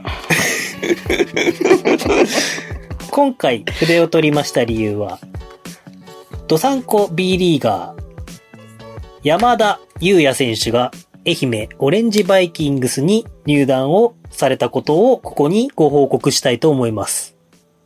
あ、ズボンさんと下の名前が一緒だね。あ、そう言っちゃうのね、ちょっとずつ。さりげなく、さりげなくワード落として系で発表するのね。名字がもう探した方がいい。いやー、いないと思う、B リーガーに同じ名字の人。で、えー、まあお便りちょっと読むのめんどくさいんで、はいはいはい、えーじゃあ僕の方でちょっと、えー札幌のジェイソン・ウィリアムスさん札幌の方なんですけども、はいはいはい、なんと、まあ、地元のね、えー北海道の方が、B リーガーが増えましたと。で、その前にですね、そうだねちょっと言えばよかったんですけども、東京エクセレンスの方で、えー特使で入った長沢選手ですね。も、えーエクセレンスの方に確か入団したので、えー僕の知り得る限り、ドサンコ B リーガーのルーキーは2人目おー、すごい、おめでととう。いうことで、はい。ということで、ここでズボンさんにクイズです。よかったら、えーリスナーの皆さんも一緒に考えてね。はい。はい。山田優也選手。大阪体育大学出身で、えー愛はい媛オレンジバイキングスに入団されました。はい。現在22歳ですね。23歳の世代です。うんうん。山田優也選手の、えー、B リーグで活躍している先輩が、ミニバス時代の先輩がいらっしゃいます。さて、誰でしょえ、これは流れ的にあれじゃないの やればできるの、須田選手じゃないのうああ、なるほど。須田雄太郎、須田幸太郎、はいそして小川京介。はい。のやればできる。違います。ちなみに僕の調べでは、そのやればできるのところに3名の B リーガーがいるんですけども、多は分そこが、えー、北海道のミニバスの今最多と思われます。現なる役ほどね B リーガーは、はい。でも違います。え、ミニバスで一緒にやってたとかではないのミニバスで一緒にやってました。一緒にやってたってことはまだ22、3歳の選手、3、4歳の選手。そうですね。世代は近いですね。で、北海道の人はい。ちなみにえーどうだろう山田選手は、えー駒大苫小牧から、えー大阪体育大学。駒大苫小牧この頃、全国大会に出てるはずなんですけど、うん。甲子園出てるね。はい。うん僕の頃に甲子園2連覇、そして3連覇をかけた試合で、田中マー君と斉藤祐樹が、えー決勝、延長、あのー再試合という伝説の試合を。はいはいはいはいはい残し持っましたてねるっつった時だね、ちょうどね。うん。いや、全然22、3歳今23歳になる世代ですね。まあなんでミニバスが一緒ってことはまあ2、3個ぐらいなんで、まあ2、3個ぐらいの間を、1個から2、3個ぐらいまでの、3つぐらいまでの間うをっ探してみちる。だ、うっち。お、正解。おー、なんやるなと、ズボンさ先ん輩に内田明人選手をですね、はい。えー、いらっしゃいまして、一つ上ですね。なるほど。で、中学校で全中に山田優也選手は出場するんですけども、まあ内田選手も東海大4、私立ですね。に進学するんで、で、ちなみにさっき言った長沢選手も東海大4出身なので、はいはい、はい。えー中学校ですね。で、全国大会、北海道1位で東海大4校あ中学校が全中に。そして、えー、山田選手が、えー所属してた、えーこれもしかしたらね、先輩がいるかもしれません。米里中学校が、えー、2位で、北海道2位で全国大会に出場します。さて、ここで第2問。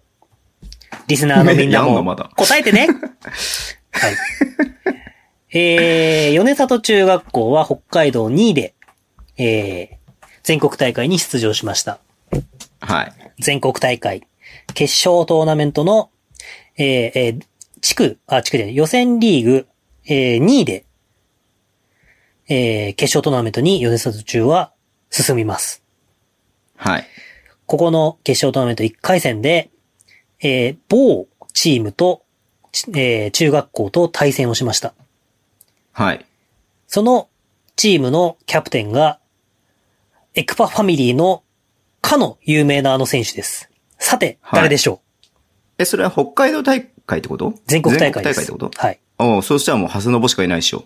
ブー、長谷信はこの1年前の全中優勝の MVP でした。なんかすげえムカつくんだけど。 札幌のジェイソン・ウィリアムズさんあったらちょっとぶん殴りたいな、今の感じ。あ、すぐう殴れる、んすぐ殴れるよ、すぐすぐすぐ。もえー、エクパファミリー全中で当たってるエクパファミリう、全中に出る人で、ああれだファミリー、はいー。。あれだ。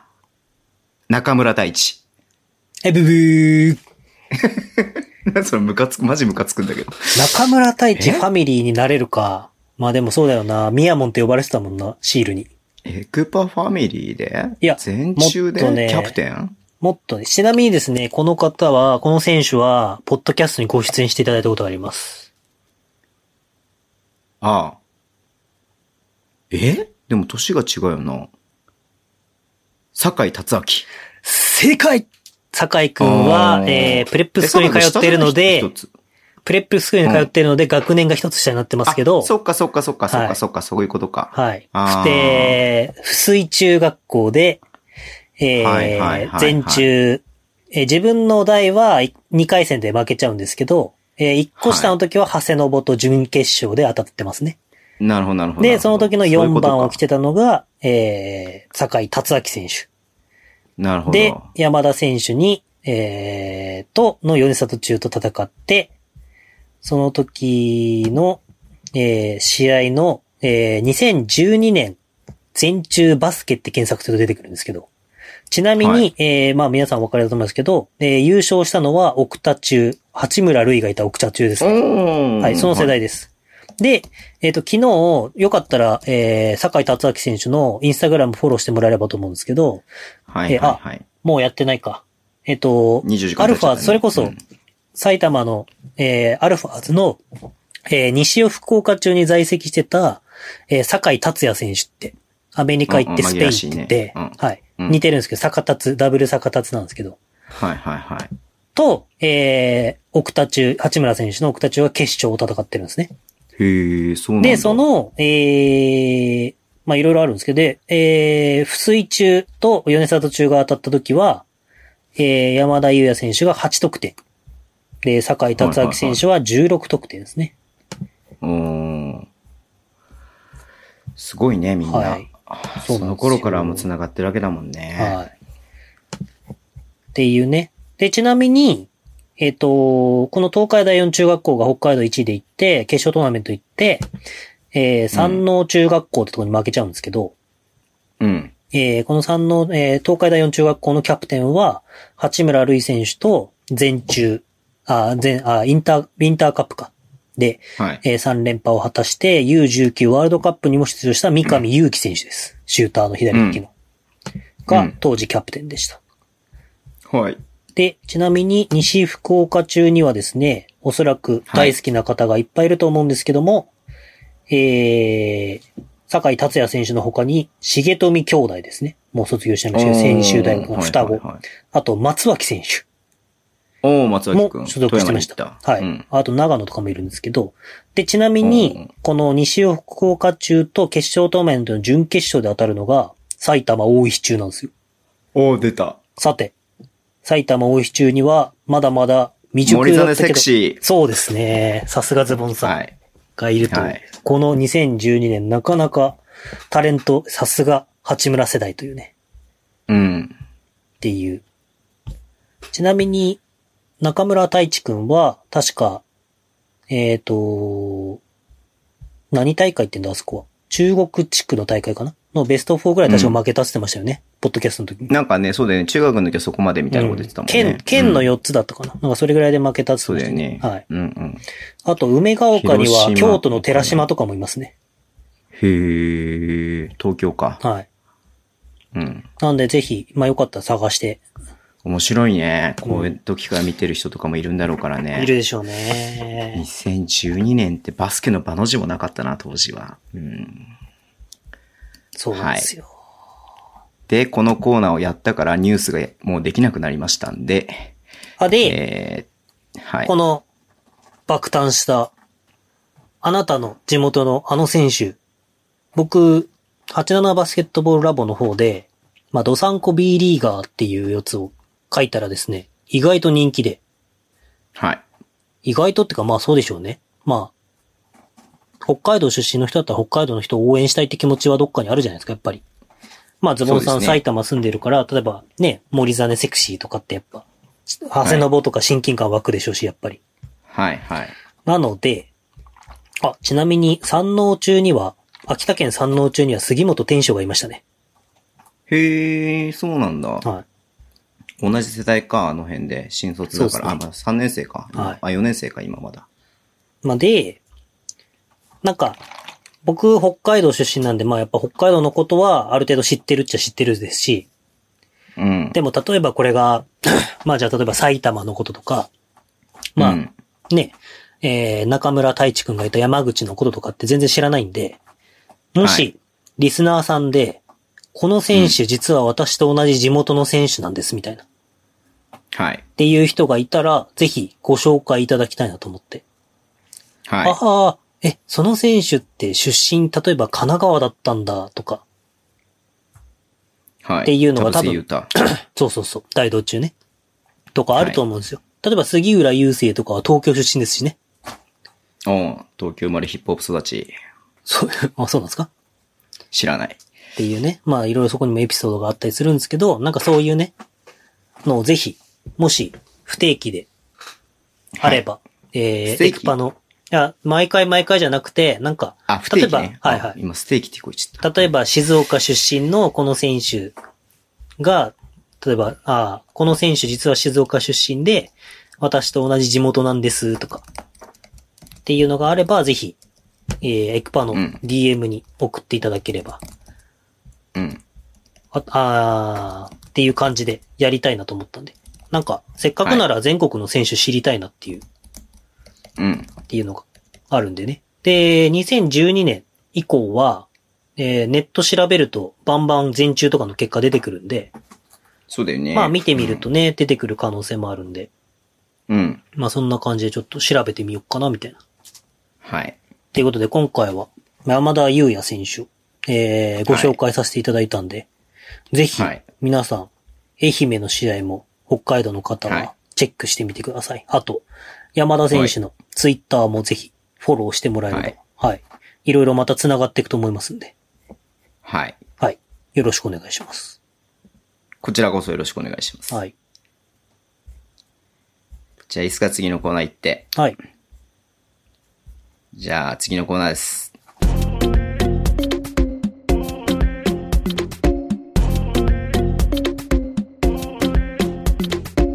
最強助っ人外国籍列伝はい。お、タモさん。はい。えー、まあ人気コーナーですよ。ここにまたお便りがたんまりいただいてますんで。いや、はいこれ、このお便りが途切れることは多分ないでしょうね。はい。外国籍全員紹介するまでやるんじゃないかと思ってますけどね。はい。全員紹介してて毎年増えるべ。え ー FN 狙いくん、はい。お、珍しい、ありがとうございます。ダイエット中のズボンさん、恋愛ドラママニアの宮本さん、はいジメジメする嫌な季節でなかなか筋トレへのモチベーションが上がらない狙いです。えー珍しく最強外国籍なんとかに投稿です。えー最強かどうかわかりませんが、僕が覚えている、えー外国籍ポイントガードといえばこの人、ドローン・パーキンス。ああ、やっぱ出るんですね。サンタクララ大学の卒業後、2005年から2006シシーズン、えー当時のトヨタ自動車に入団。1年しかいなかったですが、アメリカ人ポイントガードってやっぱりすごいと思ったのを覚えています。MVP、ベスト5、アシスト王とタイトルを総なめにし、えーその後 NBA サマーリーグへ挑戦、ドイツ、ベルギーと転々としますが、どこへ行っても良いスつを残していたようです。当時の日本リーグは、やはりインサイドに良い外国籍を置くというのが主流だった気がしますが、トヨタの違うことをやろうと、やろう感は見ていてワクワクしました。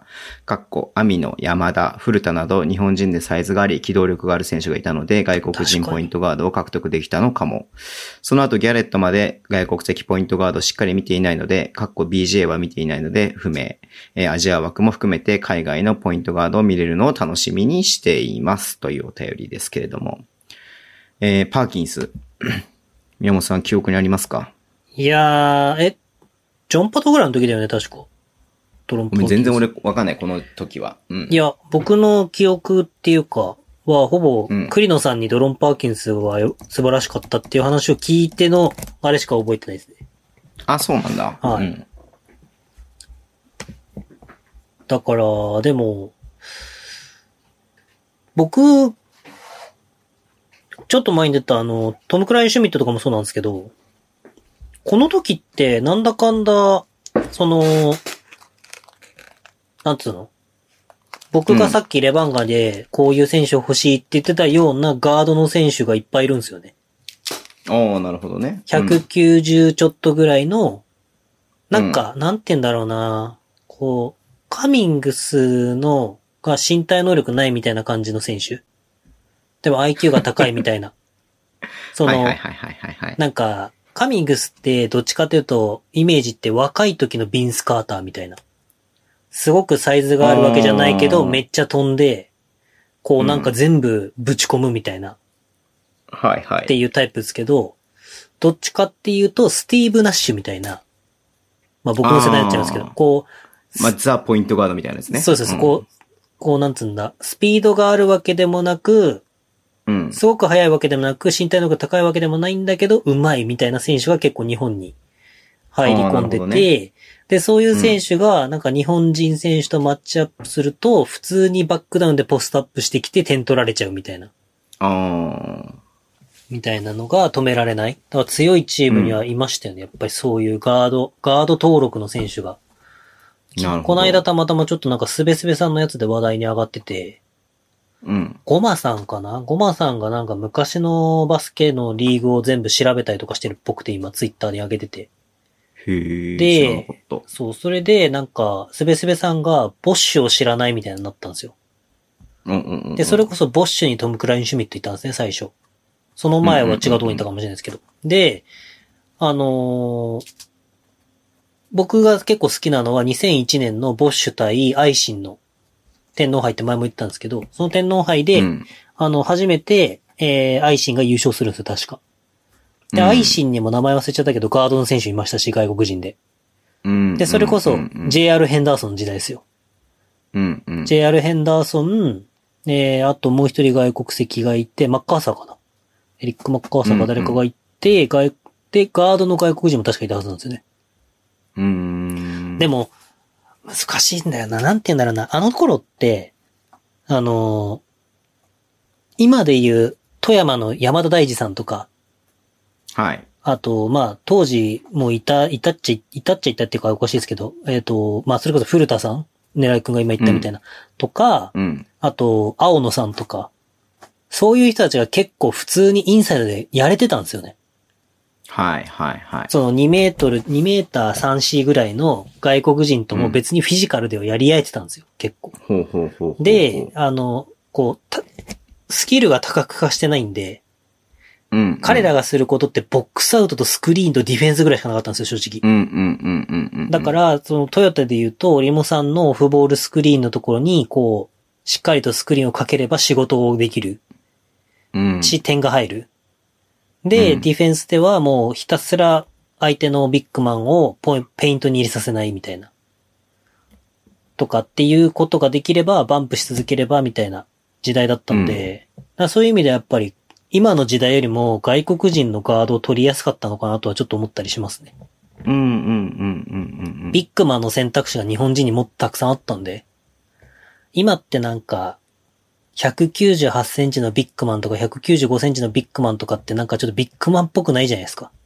確かにね。ちょっとこう、なんか使い勝手が悪いって言うと失礼ですけど、うん。うん。まあ、言ってしまうとレバンガに入った玉木くんとかも、パワーフォワードでちょっと弱いけど、スモールフォワードもできないんだよね、みたいな感じになっちゃうじゃないですか。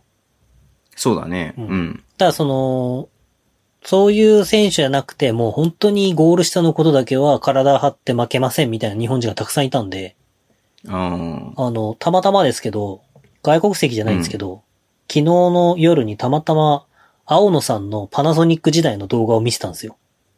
うんうん2メートル10センチの。うん。、で、あの、その動画に日立とかにいた時の竹内がちょいちょい出てくるんですけど、おお。ちょう。ど多分12、3年前だから、ルーキーシーズンぐらいですよ。うんうんうんうん。ちょうど大学生の時の2006年の時に世界大会出てるから、ちょうど入ったぐらいか、24、5ぐらい、うん3、4ぐらいか。もう、青野さんがポストアップしたら竹内吹っ飛ばされてますもんね。うん。だから、それぐらい、まあ、青野さんはちょっと別格でしたけど、インサイドに関しては。うん。その、当時、古田さんとか、えーうんそういうインサイドの選手っていうのが、まあ、もうちょい前に行くと、誰だろうな。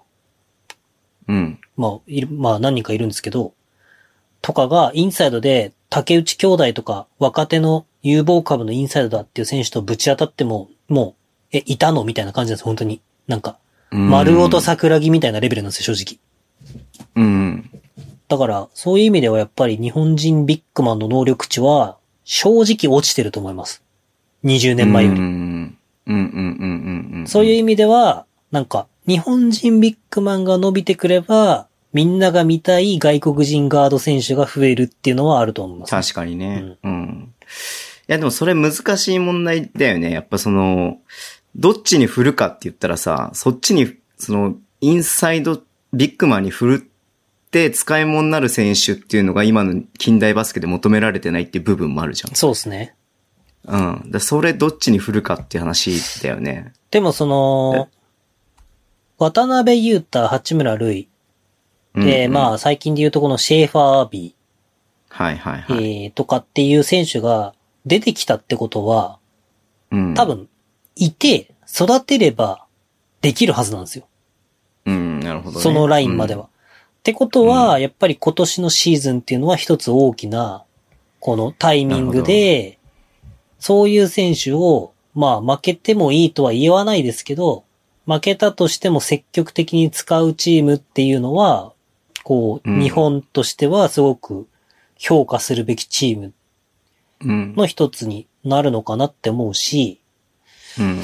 なんだろうね。こう、すごく表現が失礼で、ファンな、ファンの方もいると思うんで、すごく表現が失礼なんですけど、ファンとか好きとか嫌いとかじゃなくて、うん。例えば、えー、小原とか、うん。今横浜の小原とか、そういう選手たちがもっと試合に出続けるとか、っていう環境を作るっていうのも選択肢だし、彼らが出れるような選手にならなきゃいけないっていうのもあるし、難しい問題だと思うんですけど、正直多分、つあの、ズボンさんが言った通り、今の小原はズボンさんが求め、言ってたような選手ではないじゃないですか。確かにね。外もは打って、あんま打てないし、っていう。うん多分その、そのクラス、サイズのせクラスの選手で、多分、期待を持たれてるのってシェーファーしかいないと思うんですよ。はいはいはいだはからそれが、そういう風にしちゃいけないのかなっていうのは、ちょっと思っい。いたりしやまー、すけどど、うだろう。難しいな。うんと、あくまでそれがさ、自分がどこまで求めるかの話であってさ、はいはいはい。もう代表とか世界で戦うってことを考えてなくて、ただそれを職、バスケが職業として生き残るっていう自分の生き残る道として、その、突き詰めて進化していくっていうのであれば全然 OK だと思うんだよね。ああ、なるほどね。うん。だから全体像として、それがいいか悪いかっていう話には多分ならないと思うんだよ。あうん、だから別にいいんだよ。だからね、それどっちでもいいとは思うんだけれどもさ、ただその世界で戦えるって時にはそういう選手も必要だろうし、でも別にそういう選手だけが必要なわけじゃないじゃん。あ、うん。うん、だからまあそれはだから、なんだろうな。面白いっちゃ面白いよね。だからそれってさ。だデイビッド・ドブラスが日本でね、やることがまた次も決まったけれどもさ、うん。ああいうのも最たるものじゃん、明らかに。そうですね。日本で生き、ね、生活をしていくために、日本でお金を稼げるから、ああいうスタイルなわけであって。うん。うん。ただその、一つの考え方としては、うん。えっ、と、熊本にいた中西がサガバルーナズに移籍しましたけはいどはいはい、はいはい。うん。デイビッド・ドブラスみたいな選手とやることによって中西が成長するっていうのもあると思うんですよね。あもちろんそうだよ。うん。だから、なんか、なんつうんだろうな、なんて言えばいいかわかんないけど、例えば、今の話で言うところの、えー、今はたまたま小原の話題を出しましたし、小原が悪いというわけではなくて、決して。うん。例えば、橋本とか富山に移籍した。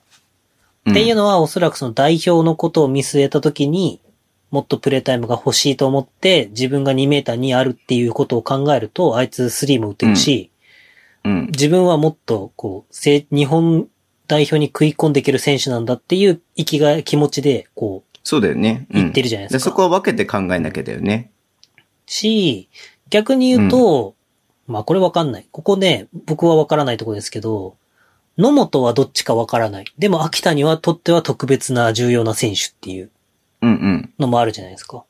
だからまうあんいろいろあると思うんですけど、ただ、こう、なんつうんだろうな、なんか、これは僕の個人的な感情論ですけど、はやっい。ぱり外国籍ビあの、外国籍のガードの選手が良かったなっていう時代には、日本人ビッグマンも個性がある選手が、こうんうんうんうう、ん。すごくいたなっていう、そうだね。まあ、それは事実としてあるよね、間違いなく、ね。昔の、なんか、思い出だから、よりなんか美化されてる部分はあるかもしれないですけど、まあもちろんその、世界のバスケも急速にそこから進化して、それこそ、この間小庭さんと船岡さんが司会されてた、と東野さんが出てきた、えー、ジャパンウェイっていう YouTube でうん。言ってましたけど、やっぱり世界選手権から、前回か、タロンタさんがこれに対してお便りくれたやつで、その2006年のジェリコの後から、要は失われた10年っていうのが日う本んうにんうん、うん。あって、その間にどんどんどんどん世界のバスケが変わってって進化してて求められる選手も変わってったけど、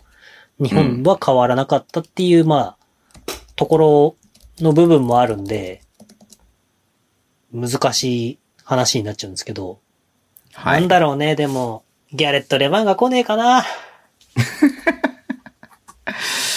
で、そのためには、レバンガにちゃん、そうですねな日本人選手のビッグマンがいないと、成りそうで立たすないって成り話立ただないよね。ってことですね。だから、玉木が190 195センチでサイズは劣るんだけど、2メーター5ぐらいまでの外国人だったら、20分ぐらいはバチバチやれますみたいな感じにならないなと、ってそなういいうとダ選メだ手よはってことだよね呼べないかうらん、結そういうことだよ局ね、そう、198ぐらいのなんか、うん。こう、それこそ、なんだティルマンとか、そういう系の、ティルマン決まっちゃったけど、うん。なんかそういう感じのやつが選択肢になっちゃうっていうのは、なんかちょっと面白みがちょっと欠けちゃうかなってそう思だったよりね。もす中途半端にるなっちゃうよ。ね。全体的にね。うん。振り切ってほしいよね。そうっすね見てる側としてはさ。うん。マグジーボークスとかね。マグジーボックスね。振り切ってるね。田臥ゆたよりもい 小やさいっていう。ーレバーガンに来たら一番小さいっていうね。いやいや、B リーグの中で一番小さ くなるよ。マグジーボックス来たら。多分今山口祐樹くんが一番小さいから、山口が165ぐらいですか5後ぐらいで一番小さいから、前は志村さんがいたけど、マグジーボックスと志村さん変わんないからね。うん。いやー、まあ僕はジェイソン・ウィリアムズに来てほしいな、北海道に。いやもう現役退いてるでしょ。いやー、できるでしょ、はい全然。次のお便りです。はい。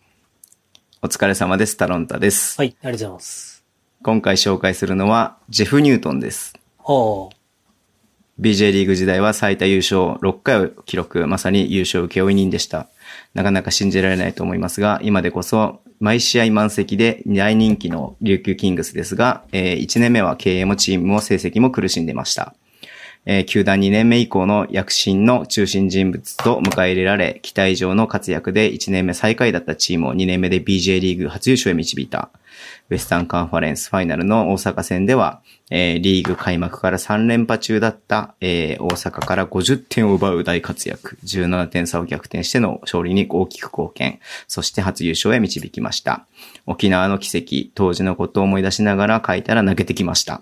えー当時のキングスとジェフの、えー活躍は記憶に残っています。同じくインディアナ大学出身のリン・ワシントンとバチバチのライバル関係も面白かったです。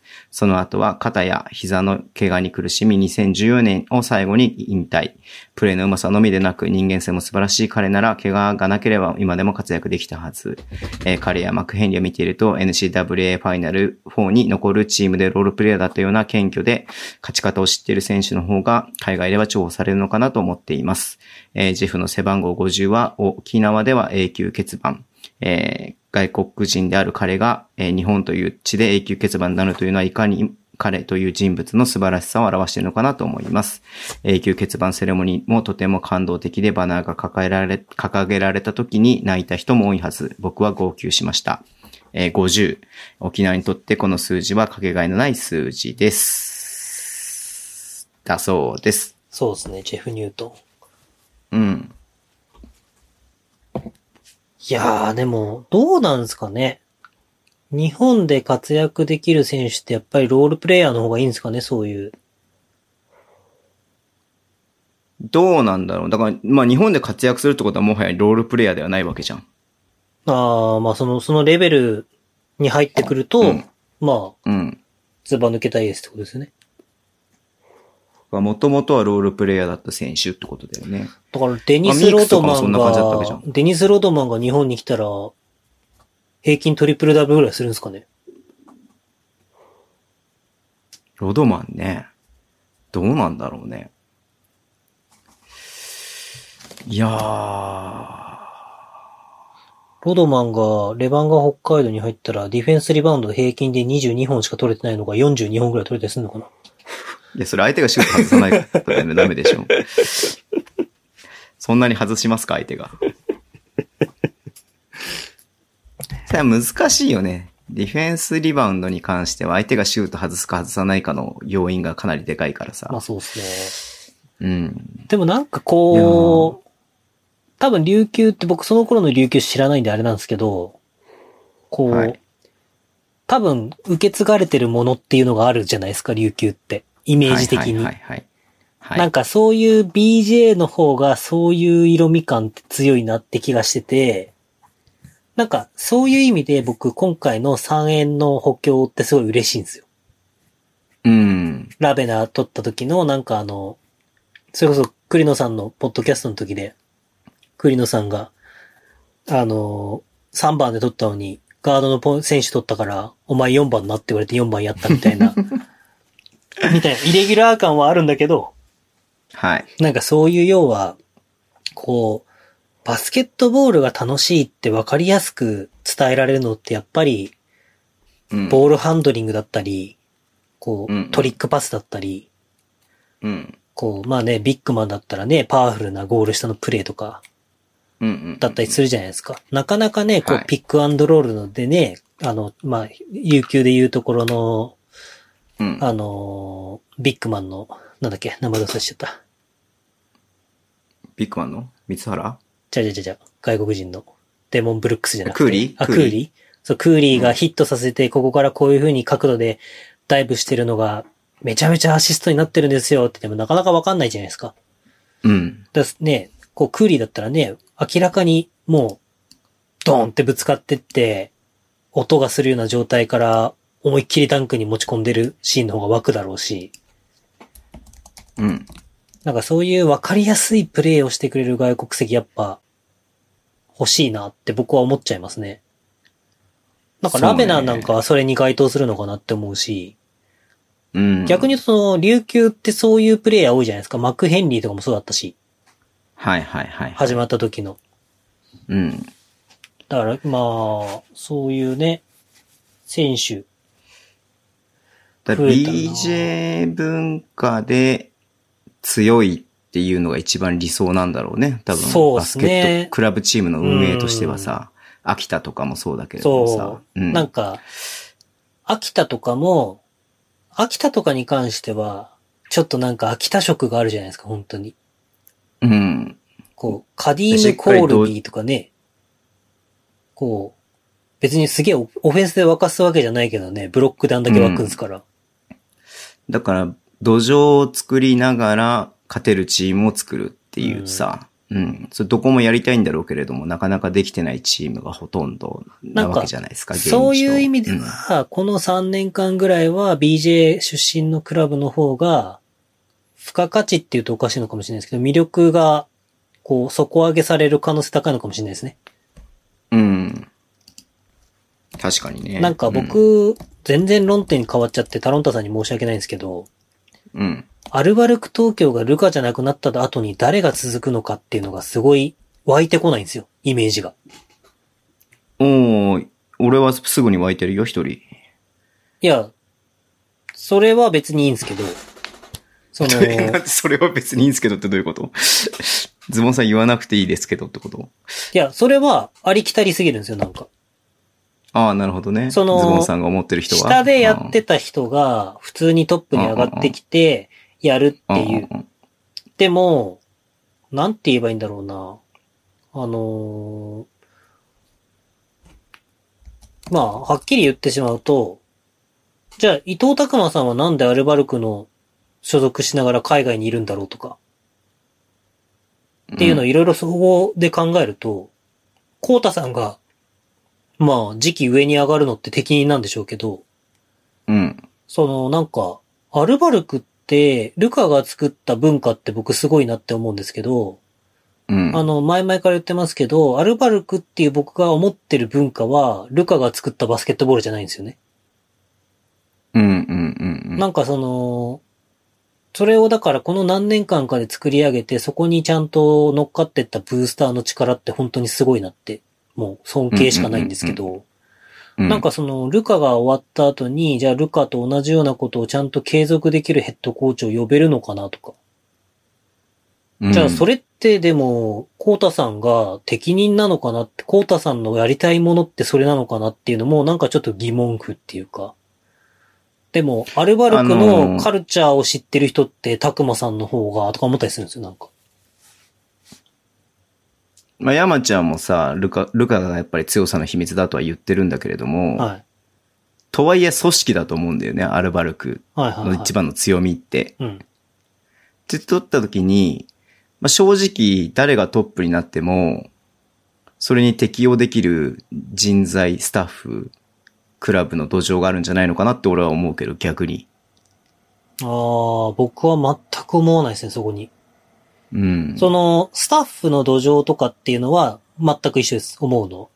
能力も高いし、それを継続できるしっていう。うん。なんかでもその、なんか僕のイメージは本当に鹿島アントラーズに近くて、あ、それ言われると全然わかんねえなル。カ・パビチェビッチが、はい、契約終わりました。ああ、じゃあ僕、母国に帰るんで、みたいな感じになったら、なんかアルバルクっていうものが、なんか続かなそうだなっていうイメージっていうか。じゃあそこから、本当にヨーロッパ系の同じようなテンションのヘッドコーチを連れてこれるのかなとか。それ連れてくる必要があるのかなと思うけどね、別に。いや、そこがさらに強くするためには、なんかまた別のやり方を、同じ方法を取る必要はないんじゃないのかなああ、これはもういいや、じゃあこの話は。 ちょっとこの話で5時間ぐらいかかるんだけど、この話 はね、平行線しかいかないから、このまま行くと。はい。こんにちは、こんばんは、エリゴーです。それでは行きますか。今週の外国籍。はい、ありがとうございました。以。上です。ジョン・ハンフリー。ジョン・ハンフリー、AKA ジョン・ヘリコプター・ハンフリー。188センチ、95キロのガード。ヘリコプターと言われるだけの跳躍力に加え、外さないと言われるまでのシュート力を誇る、超最強得点お化け外国籍選手。えー今週の外国籍シリーズでは初となる秋田に縁もゆかりもない選手ですが、彼が私に残したインパクトは大きかったです。私が BJ リーグを見始めた12-13シーズンは埼玉ブロンコスに在籍。当時の埼玉ブロンコスは埼玉ハンフリーズと言っていいほど、ハンフリーが40分近く試合に出場し、トップでボールを100回ドリブルしてからオフェンスが始まるチームでした。対秋田戦でもプルアップ3にフィジカルを活かしたドライブでえー得点を量産。毎試合30点から40点は取ってっていた記憶しかありません。シュートは一切外さず、ディフェンスも1、デ ィフェンスは1ミリもしない選手でした。このシーズンは35試合に出場、平均、プレイタイム37分、27得点で得点王を獲得。日本では通算4度の得点王を獲得しました。今でも友達と当時の BJ リーグの話をしますが、ハンフリーは最強、あいつはシュートを外さないなど、まあ彼が、彼が当時中3だった僕に残したインパクトはかなり大きかったです。さて、宮本さんに問題です。はい。当時の埼玉には秋田にゆかりのある外国籍選手が一人おりました。果たして誰でしょ当時の秋田、5年前ぐらいの秋田ってことですかうあ違 ?2012、13かな。 ?7、8年前の秋田あ ?7、8年前の埼玉埼玉ブロンコスには、は今の秋田に縁ゆかりのある選手が、外国籍選手、外国籍選手、い。今の秋田にゆかりのあるゆかりのある外国籍選手、はい。当時の、当時の埼玉の外国籍選手。今の秋果田たしてに。誰でしょうか今の秋田にゆかりのある選手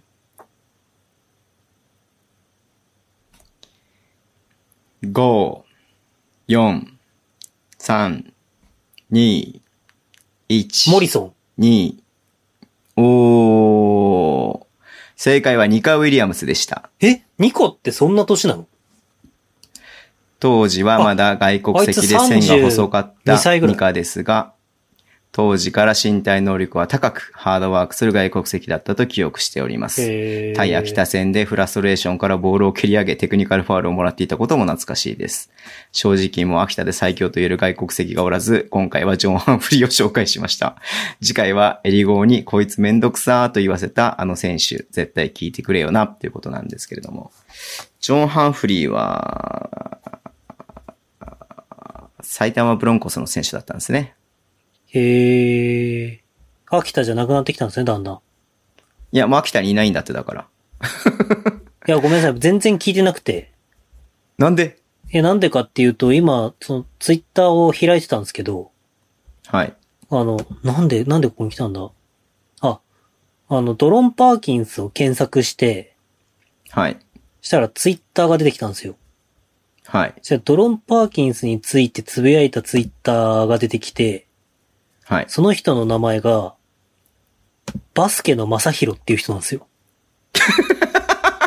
誰だこいつと思って、その人のツイートを見てるときにずっとエリゴーさんの投稿が進んでったんで、あーあー、エリゴくまだこれ怒るやつだよ。で怒るやつだよ、これ。あの、京俺の都扱いが悪いっに、て京都のあれ、対談した岡田くんと写真を撮ってる、しかもトヨタ時代の岡田くんと写真を撮ってる。はい。で、何が一番ビビったかって、はい。僕、大学東京都武蔵野市なんですよ。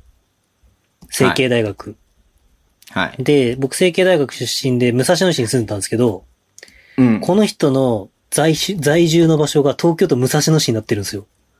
はい。え、僕山本さんのドッペルゲンガーなんですよ。で、なんか町田るいについてやたらつぶやいたりとかしてるんですけど、なんなん だえ、こなのん人か。、え、二重人格じゃないのしかも一つもいいねついてないんですけど大丈夫ですかこれ。二重人格じゃないの開いちゃいけなかったか。山本に続いて津山ですか、瞑想してますね。頑張れフロントってアルバルクについてつぶやいてますね。やばいですね。はい。えっ、とですね、僕もドロン・パーキンスのを検索したんですけども、はい。やたらめったら片岡さんのツイートが出てき ますね。あ、片岡さんドローパンケース好きですね。面白いなはい。えちょっとその、なんだっけなんか今ツイッター開いたら、うん。鍵富くんから、リップっていうの、コメントうがん、そ来てれて。さっき見て、俺。あ、本当、うんニック・メイヨはメイン州のバスケのレジェンドなのって。うん。なんで僕より先に見てんのいや、え見ちゃダメなのいやい やいや。何そんな。別に僕はいつも宮本さんのツイートを追い追いかけてますんで、ストーカーしてますんで、僕あは。ちなみに一個言わせれたんですけど、今日中村太一くんの誕生日なんですよ。あ、そうなんだ。おめチでュカヘとう。ヨ、チュカヘヨ太一。っていうことで、ありがとうございますって聞いた。どういう意味なのどういお意味めなでのとう太一、チュカヘヨ。あおめでとうなんだ。はいええさもう宮本さん韓国に取材に行く気満々だからね。楽しみにしてるよ。宮本、韓国に飛ぶ。みやもんさん韓国で待ってますってメッセージ来たからうん。だってサインが来てたでしょ。な。はい。ドロン・パーキンスはほんと片岡さんしか書いてないね。志村 GM、あ、社長か今。志村社長、えオリモさん。ごめん、なんだったっけえーっと、ー、何がジョン・ハンフリーですよ、ジョン・ハンフリー。はいはジョン・ハンフリー。い。影富くんに返すか。ちょっと待って、そのエリゴー君を無視する作戦はやめてもらっていいですかでも、エリゴーくん的にはね、今日、ジャパニーズジョージヒルの誕生日だから、まあ、それで十分じゃないですか。 ?OK。じゃあ次に行っていいですかはい。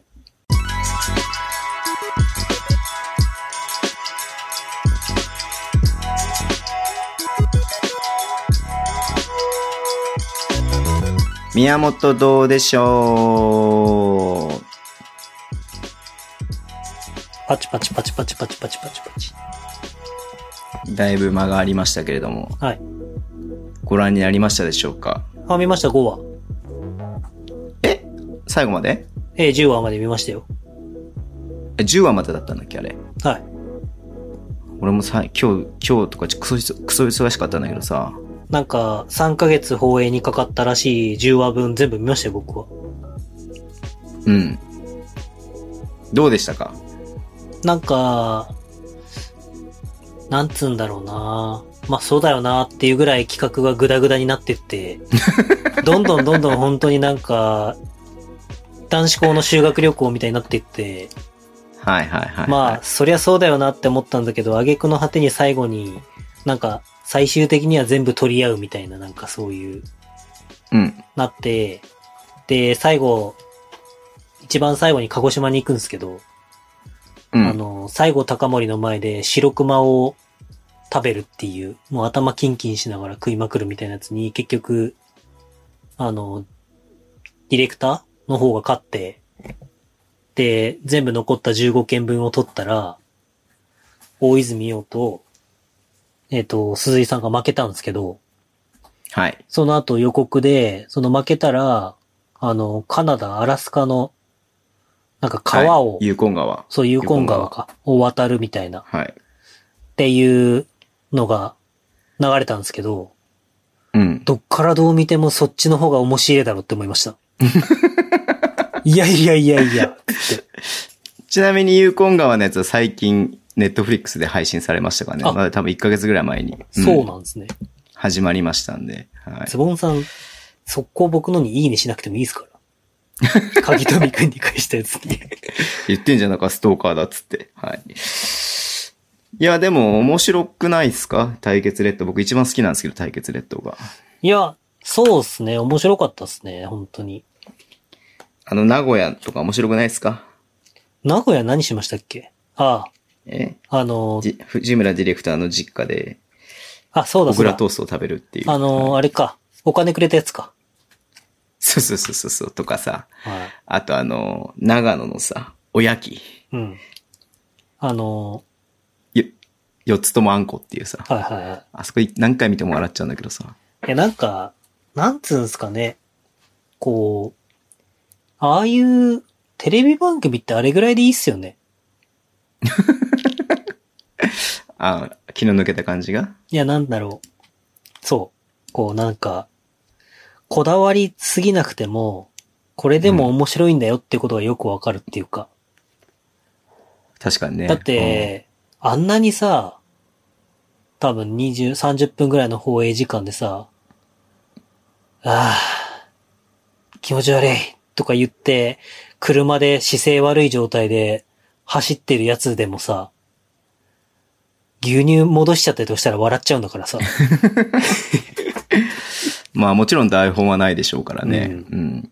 そういった意味ではかなりそう、そういう方低がコ、ストでしたし。うん、そういう方が面白いのかなって僕は率直に思いました。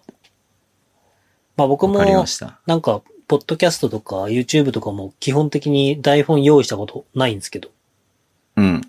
なんかね、そういう、こう、よくわかんないことが起こった方がやっぱ面白いんじゃないかなっていうふうに僕ははい。改めて思いましたけど、ただはいその、まあ、やっぱ大泉洋はスターなんですね、北海道の。そうだね。ううんん。いやー。なんだっけな、なんかもう流し見してたから忘れちゃったけど。なんだっけな。なんか、大泉洋がやたら語ってるとこがあったんですけど、なんかそこが面白かったんだよな。あったっけ、そんなの。語ってるっていうかなんか、どうせこうなって、こうなって、こうなった、なんだっけ、あれだ。なんか、これが面白いと思ってるんだろうけど、みたいな話を始めて、うんどうせそれでこうなることなんて考えてもなかったんでしょみたいな、すぐ愚痴入り始めてみたいな。あだからあこうだみたいな、なんか、結構僕はその社内のシーンが一番好きでしたね。第何話か忘れたけど。要はそのグダグダになってくってことでしょ。そうそうそう。だから大泉洋っぽいっていうか、なんうかその企画にケチつけ始めて、うんで、なんか無理だって言い始めて、でも、なんかそれに勝負に勝ったらめっちゃ喜んで、ほら、だって言った通り、私の言った通り面白くなってきたみたいな、なんか、お 前さっき全然企画倒れだみたいなこと言ってたじゃん、みたいな。うん。っていうのが、なんか大泉洋っぽくていいなって思いました。はい。いやー。宮本どうでしょうはね、宮本さんが真面目にね、分析するからね、どうしていいかわかんないんで、お便り読んでいいですか。はい。心に残る親父さん。はい。宮本どうでしょうもいいのですが、やっぱりフルーツ宅急便の感想、 どん、どうなるのか楽しみ。てか見たのかな宮本目線でこのドラマ見てほしかったな完全に無夫婦目線、路線で見てたなっていう、親父さんからのお便りいただきましたけれども。はい。見てないんで僕まだごめんね。いや、別にいいっすよ。なんだこよ、れ見た方がいい。いいかなこれ見た方がいいかなやっぱり。フルーツ作曲はでもマジで普通にいいドラマっすよ。ああ、そうなんだ。ちょっと見ようかそな、のじゃあ。うん。なんか、つ、続きを見なくてもいいドラマだし、はい。その、1話完結型っていうか、まあストーリーは繋がってるんですけど、は毎い。回その、なんか女の子のストーリーみたいのがあるんで、なるほどね。で、なんかその、裏に隠れたストーリー的な、はい。こう、っていうのあるじゃないですか。なんか僕はそういうの人間ドラが、マね。そうそう、んなんかそういうのを考えすぎるタイプなんで僕は。はいはいはい。 なんか結構、結構こういう話でね、盛り上がることあるんですけど、あの、夜な夜な事故にあって死んだらどうなるんだろうなって考えることがあるんですよ。何それ何それって何それってそういうことですよ。どういうことどういうことえだから夜な夜な事故にあって死んだら。夜な夜などうるんだろうってどういうこと自分が、例えばですけど、まあ事故じゃなかったとしても、このポッドキャストを撮り終わりました。はいはいはいはい。よ。し、いやー、今日もポッドキャスト撮り終わったし、まあ明日か明後日ぐらいに配信されるのか、みたいな。まあ、テンショうンんうんうんで、まあ、寝るとするじゃないですか。はいはいはいはい。まあ、寝ますと。布団に入りましたと。ではも、いはいそはのい時に、もしこのまんま僕が死んだら、この次のポッドキャストって、ああ、そういう意味か。ズボンさあんあ何喋んのかなみたいな。みたいなことを考えるんですよ。はい。で、うわあズボンさん、号泣して喋れない。いや、あの人は、なんだかんだ、プライドあるから、なんか涙とか流さずに、なんか、なんだかんだ普通にやるんだろうな、みたいな感じとか、を勝手に妄想するんですよ。じゃあ、お便り、はいはいはいどんなお便り来んのかな、みたいな。ああ、なんか、あの人は、ちょっとお便り来そうだな、とか。なんかそういうのを考えるわけです。やべえな。おうおうおっうていうのをなんか考えるんですよ、みたいなことを僕、もう小学校ぐらいの時からずっとよく考えるんですけど、へえ。こう、たまにいるんですよ。それめっちゃわかるってなる人が。っいやーっていう人と、全然わからないわ。まあいや、あなたは絶対わからないからいいんだ、この 話は。で、まあ、それでめっちゃ話。今僕が理解できなかったのが、はいごめんね。あの、すごい言葉の、なんかもう、なんか重箱の隅つつむくみたいな感じになっちゃって申し訳ないんだけど、はい。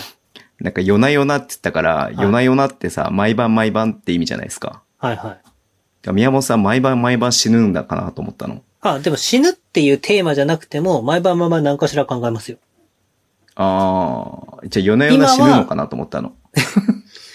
毎晩死ぬ。ぬのかなみたいな。生き返るのかなその度にみたいな感じだトゥっルた頭ルルに。ルクエスチョンクエスチョンルルルルつっそてうそう教会行ったらなんか、もしくはポケモンセそうなんかンターク行エっスチョたンがら。浮いかんじゃったんでごめんね。うん。や、なんかその、毎回毎回なんかその、テーマって言うとおかしいですけど、まあ何かしら考える議題が自分の中であるんですよ。へえ。だから例えば最近だったら、まあ死ぬっていうのは極論ですけど、うん。最近だったら、あ、まあこれ前回も言いましたけど、えっ、と、うんまあ僕の中で、えっ、と、山本修介さん延年フェニックスに契約っていうのが出たっていうのはなんか僕の中の一個のそのショーの終わりみたいなうん。感じなわけですよ。で、ちょっとある人と話した時に、い、やいやと、宮本さんまだ、まだまだありますよ、これからみたいな。って言われたんですけど、うん。なんか僕の中では一個終わりなんですよ。で、だからなんかその時に、例えば、ああ、あの時にもしかして山本修介に連絡をしてなかったら、これはなかっただろうな、こうもなってなかったな、じゃあどうなってたんだろうな、みたいなことを考えたりとはいか、はいはい。する時間はが結構僕は好きなんですよ。それが結構自分の中はいではいはい頭の中で整理される時間っていうか。なんかそういうことをやってると、あ、これをこういう風にした、こうなって、こうなって、こうなったから、あの人とも出会ったんだな、そういえば、みたいはいはいはいは。ないことを、ズボンさんと違って、あ、おやすみ、お疲れ、ぐーって寝るんじゃなくて、こう1時間ぐらいなんだかんだ考えるんですよ、僕は。だから多分記憶力がいいんですよ。復習をするの ね、ちゃんそうとね。そうそうそうそう。うんうんで、なんか、、あ、そういえばあの時あの人にこういう風に言ってもらって、ああ、あの時、例えば札幌の山本君の時にあの人がこういう風に話しかけてくれて嬉しかったなとか思い出すわけですよ。はいはいはいはだからそれでなんか意外と僕はツイッターでその人のところにたまに絡んでて、急になんか宮本さん絡んできたなって時はそういう風にして思い出してる時とかもあるんですよ。い。なるほどなるほどはないるほど。じゃあ、夜な夜な思い出されてるんですね、宮本先生は。もうね、ズボン、これをね、言ってるズボンさんにとって不毛な時間でしかないから、ここ聞いたくてたまらないズボンさんの ね、もう空気がプンプンしてくるね。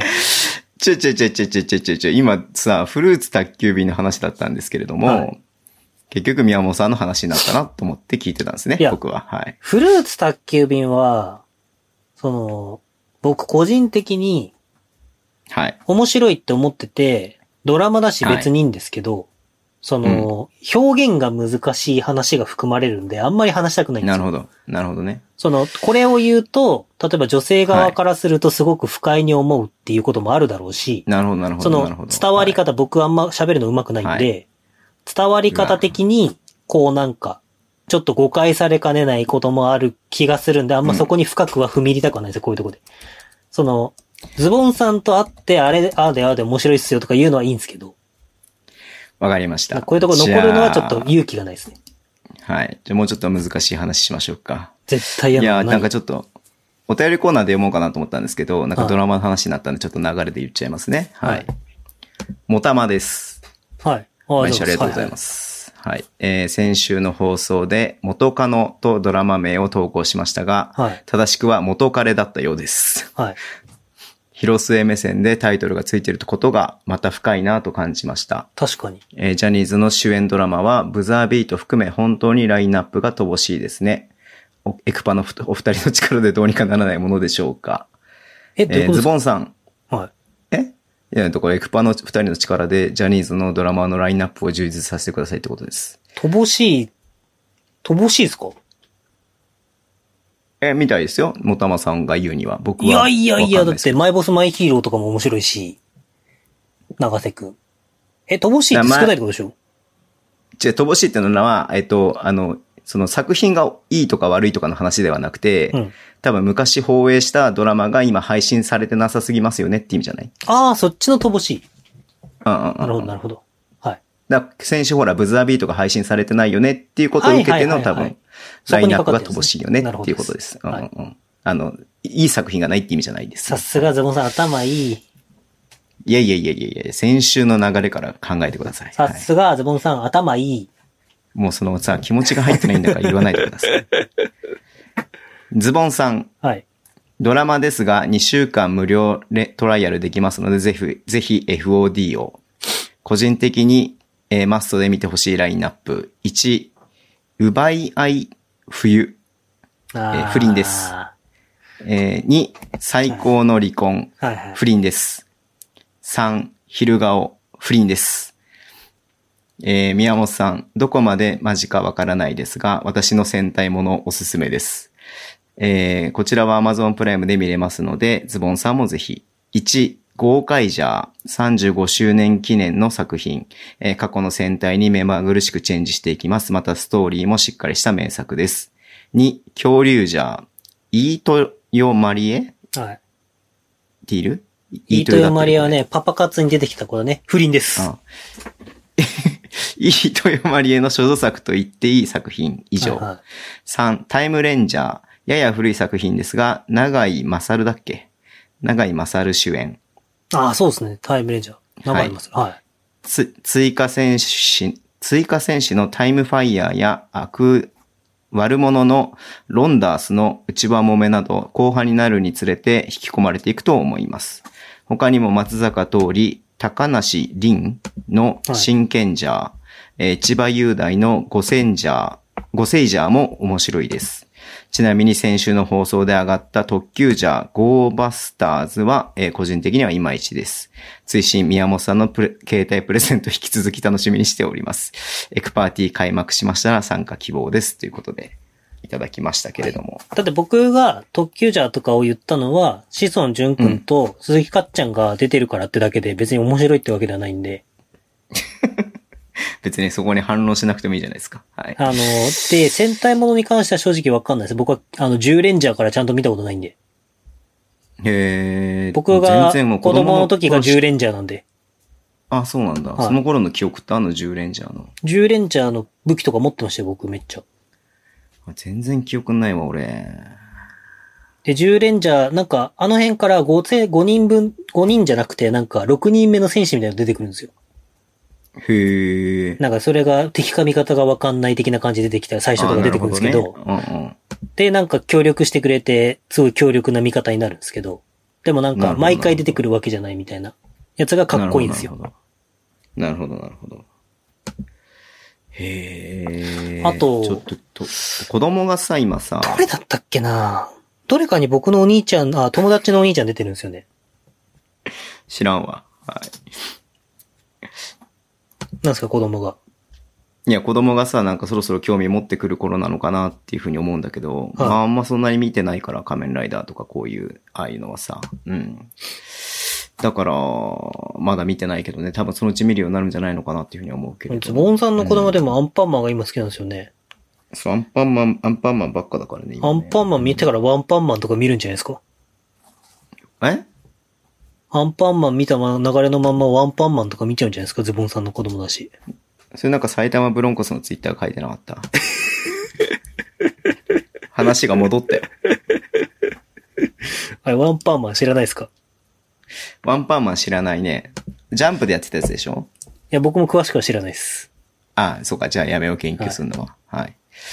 い、や、ズボンさん別に不倫のドラマが見たいわけじゃないんだけどな。ちょっと話戻るけどさ、フルーツ宅急便をさ、なんで見見るのをさ、二の足踏んでるかって言ったらさ、まあ、先週も話したんだけどさ、はい。あの、アマゾンプライムはさ、ネットフリックスって別々になってるんだよ。こはい、のはユーザーが。ユーザー作れるじゃん。い。はい。自分用とかさ。うん。で、分かれてんだけどさ、で、アマゾンプライムって分かれてないから、うん。要は嫁が見てるのとかも、その最近再生したやつみたいな感じで出てくるわけですよ。はい。と僕がそのデリヘルのね、ドラマをね、あー一生懸命見てんだなっていう風に嫁にバレるのがすごく嫌だなって思ってるだけです。いや、でもあれは、なんかそういう話じゃなくて本当に人間ドラマなんで、でも親父さんは無夫婦に見てるなってよ。それは親父さんの趣味でしょあ、そうですか。その、なんつうんですか、夏目、夏目漱石を読んでも無夫婦って思うやつは無夫婦って思うだろ うし、学びだと思うやつは学びだと思うでしょうし。どういうことうん。だそかられそがのさ、一見すると無夫婦に思われるようなものであると、やはりちょっと二の足を踏むわけですそよ。の、例えばレバンが北海道の試合を見てても、イケメンを見て無夫婦って思ってる人もいれば、戦術戦略を見て無夫婦って思ってる人もいるわけじゃないですか。はいはいはい、だから無夫婦は人それぞれなんだよって奥さんに優しい声で言えばいいんですよ。僕は決してそういう無夫婦で見てないんだ よって。だからさ、あのーまっていうが、かま、曲がり、曲がり角の彼女 はい。を見てる時もどう思われてたのかなって思うよね、ちょっとね。いや、ってないいうけど、か、その、親父さんに、そうだ、人生の大先輩に言うのは申し訳ないですけど、うん。別に無夫婦なんてシーンないっすよ。あ、そうなん だ。ええなんか本当に普通いやに見てないから結構なんうか、んその、こう、なんつうんだ、こう、その、現場に行ったら危ない感じに巻き込まれて浜田学君が助けてくれるとか、あ、そうなんだ。そうそう。でもなんかその、その危ない橋をなんか、渡るか渡らないかみたいなことを、はい。なんつうの、こう、決断を迫られるというか、なんかそういう葛藤みたいなシーンとか、うんうんうん。なんかそういう、なんかまあ、のが、なんつうんだろう、僕にはちょっとわかんないけど、なんか、こういう世界もあるのか、みたいな、っていう。なるはい。ほどね。まあ、ズボンさんはもっとね、詳しいんで、きっとあれなんでしょうけど。、まあ、ズボンさんはそれでね、あの、卒論書いたぐらいですから。はいやー、あ、来週提出してるんですよ、その卒論。はい。まあ、いろんな意味の卒業としてね、書きましたんで。はい。はい。じゃあ、今週のお便りは以上となりますんで、はい。皆さんいつも本当にありがとうございます。じゃあ、エクパーティーね、そうだ、エクパーティーはさ、ちょっと、あの、僕と慎太郎さんで、 さなんか話し合ったらしいですね。 45分ぐらい真剣に話しまして、はい。ガチ企画じゃないですか。概要が固まってきましたんで、まあ来週あたりちょっと話して、ね、っていうのでちょっとやっていこうかなと思いますので、はいあの、ぜひ参加したい方はね、参加してほしいなって思いますんで、7人かなだから、僕と宮本さんと慎太郎さん以外で、あ、で、10人ってことですね。 10人でやろうかなと思ってるんで、はいうん一応草案送りましたけど、どうですか宮本さん的には。いや、あんなにしっかり決まると思わなかった ですよ。僕は正直もうそこに触れる気持ちはないです。その、言われた通りにやるだけです、僕はあと。まあ本当宮本さんの意見もちょっと欲しいなと思ってたんだけど。いやうんもう、なんつうんですか。いや、意見とか言う、意見、その、意見がないとか、興味がないとかじゃなくて全然。うんうんあんなに形になるとは思わなかったです。すげえな、この人たちって単純に思いました。いや、なでんか、真剣にさ、あ、それはこうだからこうしましょうとかさ、こうした方が面白くないんじゃないのとかっていうのをさ、慎太郎さんと話してたからね。いや、その、なんつうんですかね。まあ別にズボンさんと一年間やっててもそういうのあるんですけど、まあ、ゆ、極論僕はノリだったみたいなことって、まあ正直あるわけですよ。うん。はいはいはいはい。で、なんかしたらズボンさんが、いや、宮本さんそれはめっちゃ面白いからやった方がいいですよみたいな、いや、その、面白いとかいう問題じゃな、なんつうの、話じゃなくてもう本当にただただノリだったっていうだけのことはいやっりぱいあたるんいですけど。からやるみたいなね。そうそうそうそう。別にそこに対して何かを求めてるわけでもなくみたいな。なんかエクパーティーも本当になんか、ああ、あったら面白いね。まあでもやんないだろうな。めんどくさそうだし、ぐらいなテンションだったのが、こんなに一週間で形になるとは思わなかったです、僕は。いやー、やるからにはさ、はいそら、さ、まあ、あの、すね、そのにもが、あれ書いてあるんだけどさ、はい一応そのゲーム性の面白さっはい。ていうのいと、やであもとねこっちの手間がかからないってことがすごく大事なので、うん確かにそそのの辺のタイミングにかけてやりましたよ。いろいろと考えましたよ。面白くてね、佐々木クリスさんに今注目のエクパーティーって言われるかもしれないですからね、某番組で。エポー番組って何かあったっけクイいズやっやてんの、今。来週あら、来シーズンに向けてまた番組が何かしら始まるじゃないですか、きっと。あ、熱血解剖みたいなの。そうそうそうそうやるのかな、また。。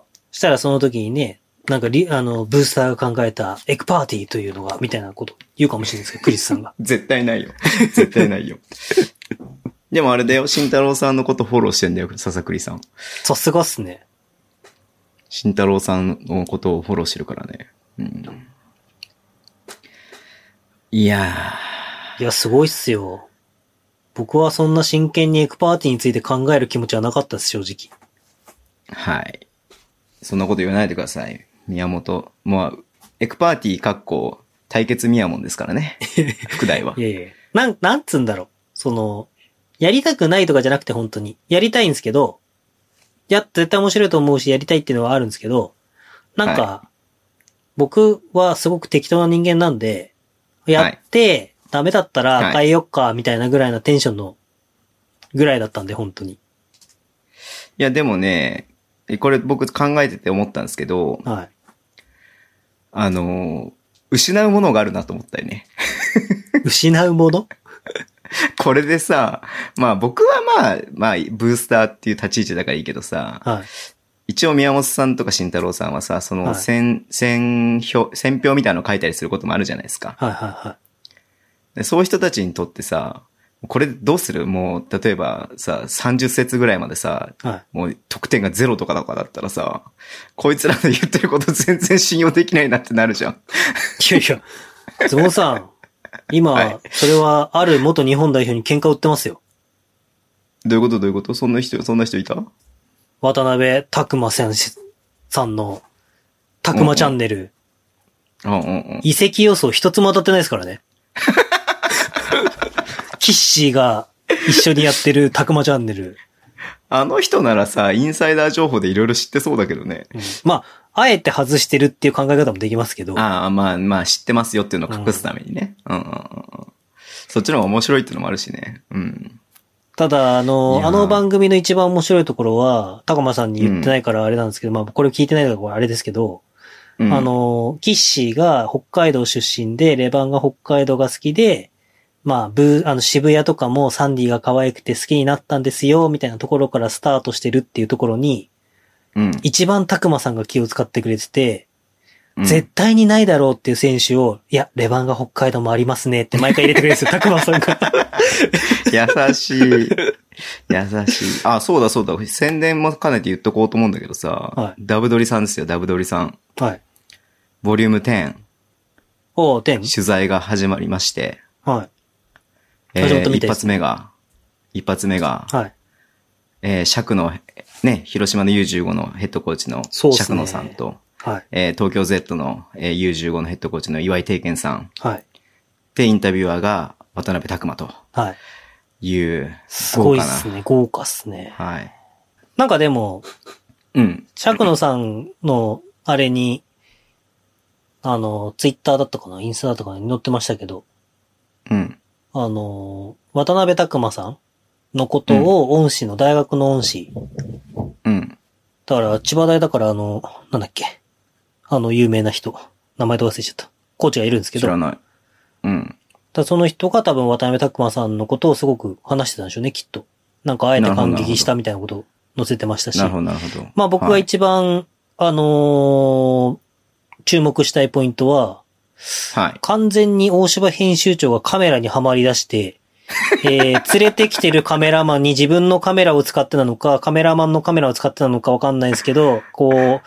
完全に、えっ、と、カメラの力じゃなくて自分の力でマニュアルで写真を撮り始めたっていうのが、えー今後おそらくダブドリの取材に関しては全ての取材に編集長のフォトみたいなしコーナーが多分できると思うんですよ。そうだね。それが楽しみですね。はい。カメラマンの写真が上がってくる前に自分の写真を上げてたそうでもす、そんうでねす。。はい。うん。しかも、なんかその、んって最初にちょっと思ったんですけど、岩井定健コーチの、あの、うん写真は編集長からいただきましたっていう部分うんが、うんうんまあ僕らうん出させてもらったことあるから、編集長から写真来るじゃないですか。はい。これを使わせてもらいますっていう。はいはいはい。でも明らかにテイストが違うのが使われてて、あれ、はい今回このテイストでいくのかってちょっと思ったんですけど、いやはい違うぞと。これ完まあち全ょっとに、全体的に露出が、露出が低かったよね。これ完全に大柴さんが自分のカメラの腕を磨くためにカメラマンに聞いて自分のカメラで撮ったなみたいなうん。うんうん。写真が、まあかっこいいんですけど、っうん。ていうのがね、これ、うん。ダブドリもしかして、大柴カメラマンの写真集狙ってんのかなみたいな。いやー、僕、大柴さんインスタフォローしてるんですよ。はい。で、多分ね、ほんと数年ぶりにインスタを更新されたんですね。お子さんの写真で。僕、大柴さんのインスタは知ってるんですけど、はい。全く更新してないからフォローしなくていいやって流したまんまですね。なんかはい2年ぐらでいフォロー更はし新してなかったと思うんですけど。そう、フォローしたんですね。はい。で、まあ、お子さんの写真アップされたんで、はいいいねを押したんですよ。はい。いいねしたら、やっとフォローが返ってきま した。多分もう、ダブドリじゃない、NTR で知ってからなんで、もう2年ぐらいぶりですよね。だから1年半とかか、2年ぶり、2年越しでですね、やっとフォローが返ってきました。はい。なるほど。っていうぐらい。らいインスタをやってなかったので、あの方は、ダブドリ以外の、はい。いや、エモい、編集長のエモい写真が見れますんで。はい。えーいやー、子供撮ってねえな、最近一眼で。スマホで撮っちゃうな、一眼重いから持っていかないし。待て、ドダブドリドリボリューム10も動き始めたんですね。はい。宮本さんにオファーは来てるんですか僕には来てないですよ。はい。じゃあいえいえもいうえ3号連続の、はい。どうにかやってもらいましょうよ。もう十分ですよ。え、この間まで3号連続使ってくださいって言ってたじゃないですか。いやいやいや、もう見限られましたよ。あ、そうなの喧嘩したいやのもう なんで喧嘩したことになってるいやー、でもね、だ、どうなんだろうね。わかんないけど。え、次誰やりたいの次誰やりたいの僕っすかはい。誰やりたいえ、まあ、うーん。なぎさなぎさ絶なぎさ対需要クソもないでしょ。 あいつに2時間取材とか耐えらんないわ、マジ。うーん。逆、今さ、すごい企画を今思いついてしまったんだけれどもさ、はい。渡辺拓馬さんインタビュアーで今回参加してるじゃないですか。はいは宮本さんが渡辺拓馬にインタビューするってのはどうい。何をなんで 何で何で逆に。だから、インタビュアーで参加してる人を、インタビューされる側として扱うって言ったらさ、ああ。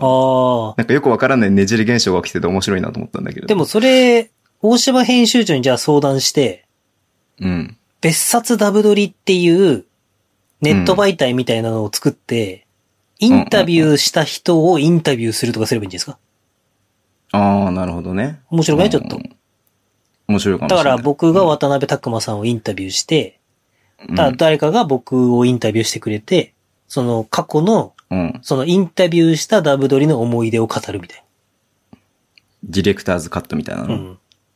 でも宮本さんインタビューされても多分誰も見ないでしょ。まあ、一番見ないだろうね、今までのインタビューの中で。 誰これ誰これってなってるもん、絶対ね。うん。わかりました。じゃあ宮本さん2時間切りましたんで、そろそろ収束に向かいますか。はい。はい。じゃあ今週のミヤモンで終わりにしましょう。今週のミヤモンですかなければズボンさんのダイエット報告で終わりにしましょう。今週のミヤモンは、やらせねえつもりだな。 ズボンには喋らせねえつもりだな。まあいいけど。 40歳のおじさんのダイエット情報を聞いて誰が楽しいんですかいや、みんなね、あれですよ、ありがたいことに、もうみんな頑張ってるねって言ってくれてますよ、本い当や、に。よはいかったです。頑張ってる、頑張ってる。はいはいはい。あのー先日、シーフォース三河の小畑さんが、あーああはいのはいはい登壇されたですね、ネクストビッグピボットっていう、はい。あの、梶川さんっていう女性の方がいるんですけど、NBA とかにいろいろはい。あれをしてて、あったねはい。あので時、に、あの時にあった。まあその、の、リブランディングをされまして、はい。まあ、今まではその女性の活躍とか、はい。こう、バスケットボールを通じて、まあ女性の社会進出みたいな、そういうはい。のとかで NBA ケアーズって言って、オールスターの時にやるイベントとか、オールスターの、まあ、会場に行って女子大生と連れて、まあいろいろ活動をしたりとか、あうとん社会奉仕活動の手伝いとかうをんされてたんですけど、うんまあリブランディングされまして、うん。あの、バスケットコートを、日本にバスケットコートを増やそうみたいな。うんうんうんで、素晴らしい、なんかその活動を始められたんですよ。うん。うん。で、まあその第1回目のゲストに、えー、小畑さんが、えっ、と、シーホースミカーの MC やられる小畑さんが、まあ、クラウドファンディングをして、はい。えー、バスケットコートを、えー、地元に作りましたっていううんうんうんうん。お話をですね、されて。まあ、えっ、と、四半期に1回やる予定なので、うん。あのーまあ次夏今回春会なんで、夏、うん8月、9月ぐらいにあるんじゃないですか、多分。うんで、なんと、その司会がですね、えー、岸田彩香アナウンサーなんですよ。キッシーなんですよ。そうだよね。はいうん。で、まあ、えっと、多分今後も、ズームでオンライン全国をつないでうん。やると思うんですけど、で、僕、そのネクストビッグピボットさんのイベントに参加したことあるのは、あの、フィリピン大使館で行われたフィリピンの歴史を知ろうっていううん。やつで、小長吉さんって、あの、ライターさんがいるんですけど、うん。そのアジア系とか韓国、それこそ韓国とかもすごいし、詳しくて。宮地洋子さんうはんどっちかというとアメリカ系がすごい詳しいんですけど、うん小長吉さんはアジアとかフィリピンのバスケうんめっちゃ詳しくて、そのフィリピンのバスケどうなってるとかっていうのを学ぶ回だったんですよ。うん。で、なんとそれの、にですね、あの、ちょっと軽い気持ちで僕つぶやいてしまいまして。はい。あの、僕の、えー、一番身近なバスケットコートは自宅でしたみたいなことをつぶやいたんですよ。はい。まあ、したら、なんて素敵なお話みたいに梶川さんがなりまして、 はい。で、ぜひともゲストで登壇してくださいみたいな。そうだったのそうだったの知らなか ったこれは初めて。て今、その、オープン、まあ、まだ決まってるわけでもないし、本当に出るかどうあ、か知らないん DM で。とかでやりとりしてたのあ、その、連絡は取ってて、ああああ。で、それで、ぜひとも写真用意しといてくださいみたいな。うんうん。で、まあ別にオファーが来てるわけでもないし、どういう風になるのか、写真を提出するだけなのかもわかんないんですけど、まあその、の、そのバスケットコートを増やそう。では、いろんなバスケットコートを作ってきた人とか、はいたちがお話をしてくれるんですよ。こうやって作っはて、いこういう苦労があって、でもこういう思いがあって、みたいな。はいはいはい。はい。とかっていろいろ話して、小畑さんも話してくれたんですけど、うん。その、でまあ、そういうね、まあ、やりとりをその梶川さんとしたんですよ。で、うんまあ、キッシーに聞いたところ、まあ、これ初めて喋ったんで、あれなんですけど、うんまあ、出るかどうかは知らないっていう前提で聞いてほしいんですけど、うん。あの、キッシーに聞いたところ、いや、あれは本気でしたと。うん。宮本さんにオファーを、オファーをするっていうか、まあもう出演者は決まってるらしいんだけど、なんか、スポットゲストみたいな、うんこういはいうはいはいコートもありましたみたいな多分、のがはいはいはい。あると思うんですけど、で、行って、まあ、写真をね、まあ、親に聞いて、うお姉ちゃんとかも聞いて探したんですよ。うん。じゃあ、この時に、まあ、僕そういうとこ余計なこと考えるんで、うん。じゃあ、この時に一番面白いストーリーなんだって考えたら、あの、まあ、僕と岸田アナっていうのは、仲良くなったのは本当この1年なんですけど、うん。えっ、と、それこそ一番最初にまともにちゃんと、ちゃんと二人で喋ったのは、残留プレイオフの横浜戦なんですよ、平塚の。うんうんうんうん。なんですけど、僕は岸田アナを大学生の時から知ってるんですね。はいはい。で、当時。僕は高校2年生か3年生とかなんですよ。うんうんうんうん。で、僕ん家の家の前にゴール、バスケットゴールがあって、うんで、、そこでお姉ちゃんの友達とかが集まって、まあその中に岸田アナもいて、で、うんバーベキューとかをよくしてたんですよ。はい。で、僕はその時、バスケはもう全然諦めてやってなくて、どっちかっていうともうギター、音楽にハマったんで、ずーっと部屋にこもってギターを弾いてたんですけど、休みの日とか。うんうん。うんうんうん。なんですけど、まあ流れ的には、まあ僕んちのこれがバスケットコートでこうやって遊んでました。実は、今これシュート打ってるのが岸田アナなんですっていうのが一番面白いじゃないですか。まあそうだね。びっくりするね、うんみんなね。そうそうそうんうん。っていうのを、あるかなと思って写真探してみてよって言って探したら、まあ、うんま、ね、シュート打ってる写真はさすがになかったんですけど、はいはいはあの、当時おそらく二十歳のキッシーが出てきまして、い。ええもうね、もし、見たい方がいたら、1500円払ってネクストビッグピボットの宣伝 会。盛は大いに出てください。はい、い。つかあると思うんで。はいい、や、まあその写真がね、世に出るかどうかはちょっとわかんないですけど、はい。いや出るでしょう。その絶対キッにシーが、うんいや、これキッシーのために言わない方がいいかな。キッシーがですね、あの、ショートパンツを履いてたんですよ。もう、こんなに足出すかみたいな。まあね、二十歳だからそれ出しますよね。ミニスカートだって履くだろうし、ショートパンツだって履くだろうし。はい。まあこれキッシーにも突っ込めなかったのに、ここで言っちゃうのもあれなんですけど、うん。キッシーが、あんな短いズボン履きますって言ったんですけど、多分キッシーズボンさんでもう頭覆われてて、ショートパンツのことがすぐにズボンって出てきてしまったっていうの がね、なんか僕の中でもう、違うでしあ、ょこれ、ズボンさんに侵されてるなと思って、違うでしょ。マジか。ちょっと突っ込むべきかどうか悩んだっていうのが最近の僕の、ははい、い。はい。エピソあードりで。がとうございます。ズボンさんをいじっていただいて、最終的に。はい。なんで、早くズボンさんは、キッシーの頭を悩まさないように本名に、 はい。変ええー、てくだ来さ週いはと。名字沸かそうかな、じゃはあ。い来週は名字沸かそうかな。とりあえず今回、下の名前は分かったんで、はい。はい。いやー。ということでいや、でも、宮本さんあれですよ。うちも、あのーバスケットコート庭にありますんで。はい、ぜひ、あの、はいセミナーに登壇してください、じゃあ。はい。いくらでも話しますよ。ははい。っていうことでね、まあ本当に、19、20シーズン、まあ大変なシーズンでしたけどね、うん。まあこんな、どうしようもないお話がいっぱい詰まった、ポッドキャストを聞いていただいて、もう感謝しかないですね。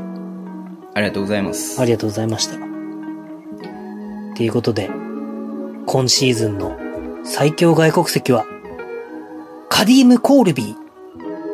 君しかいないということで、See you guys!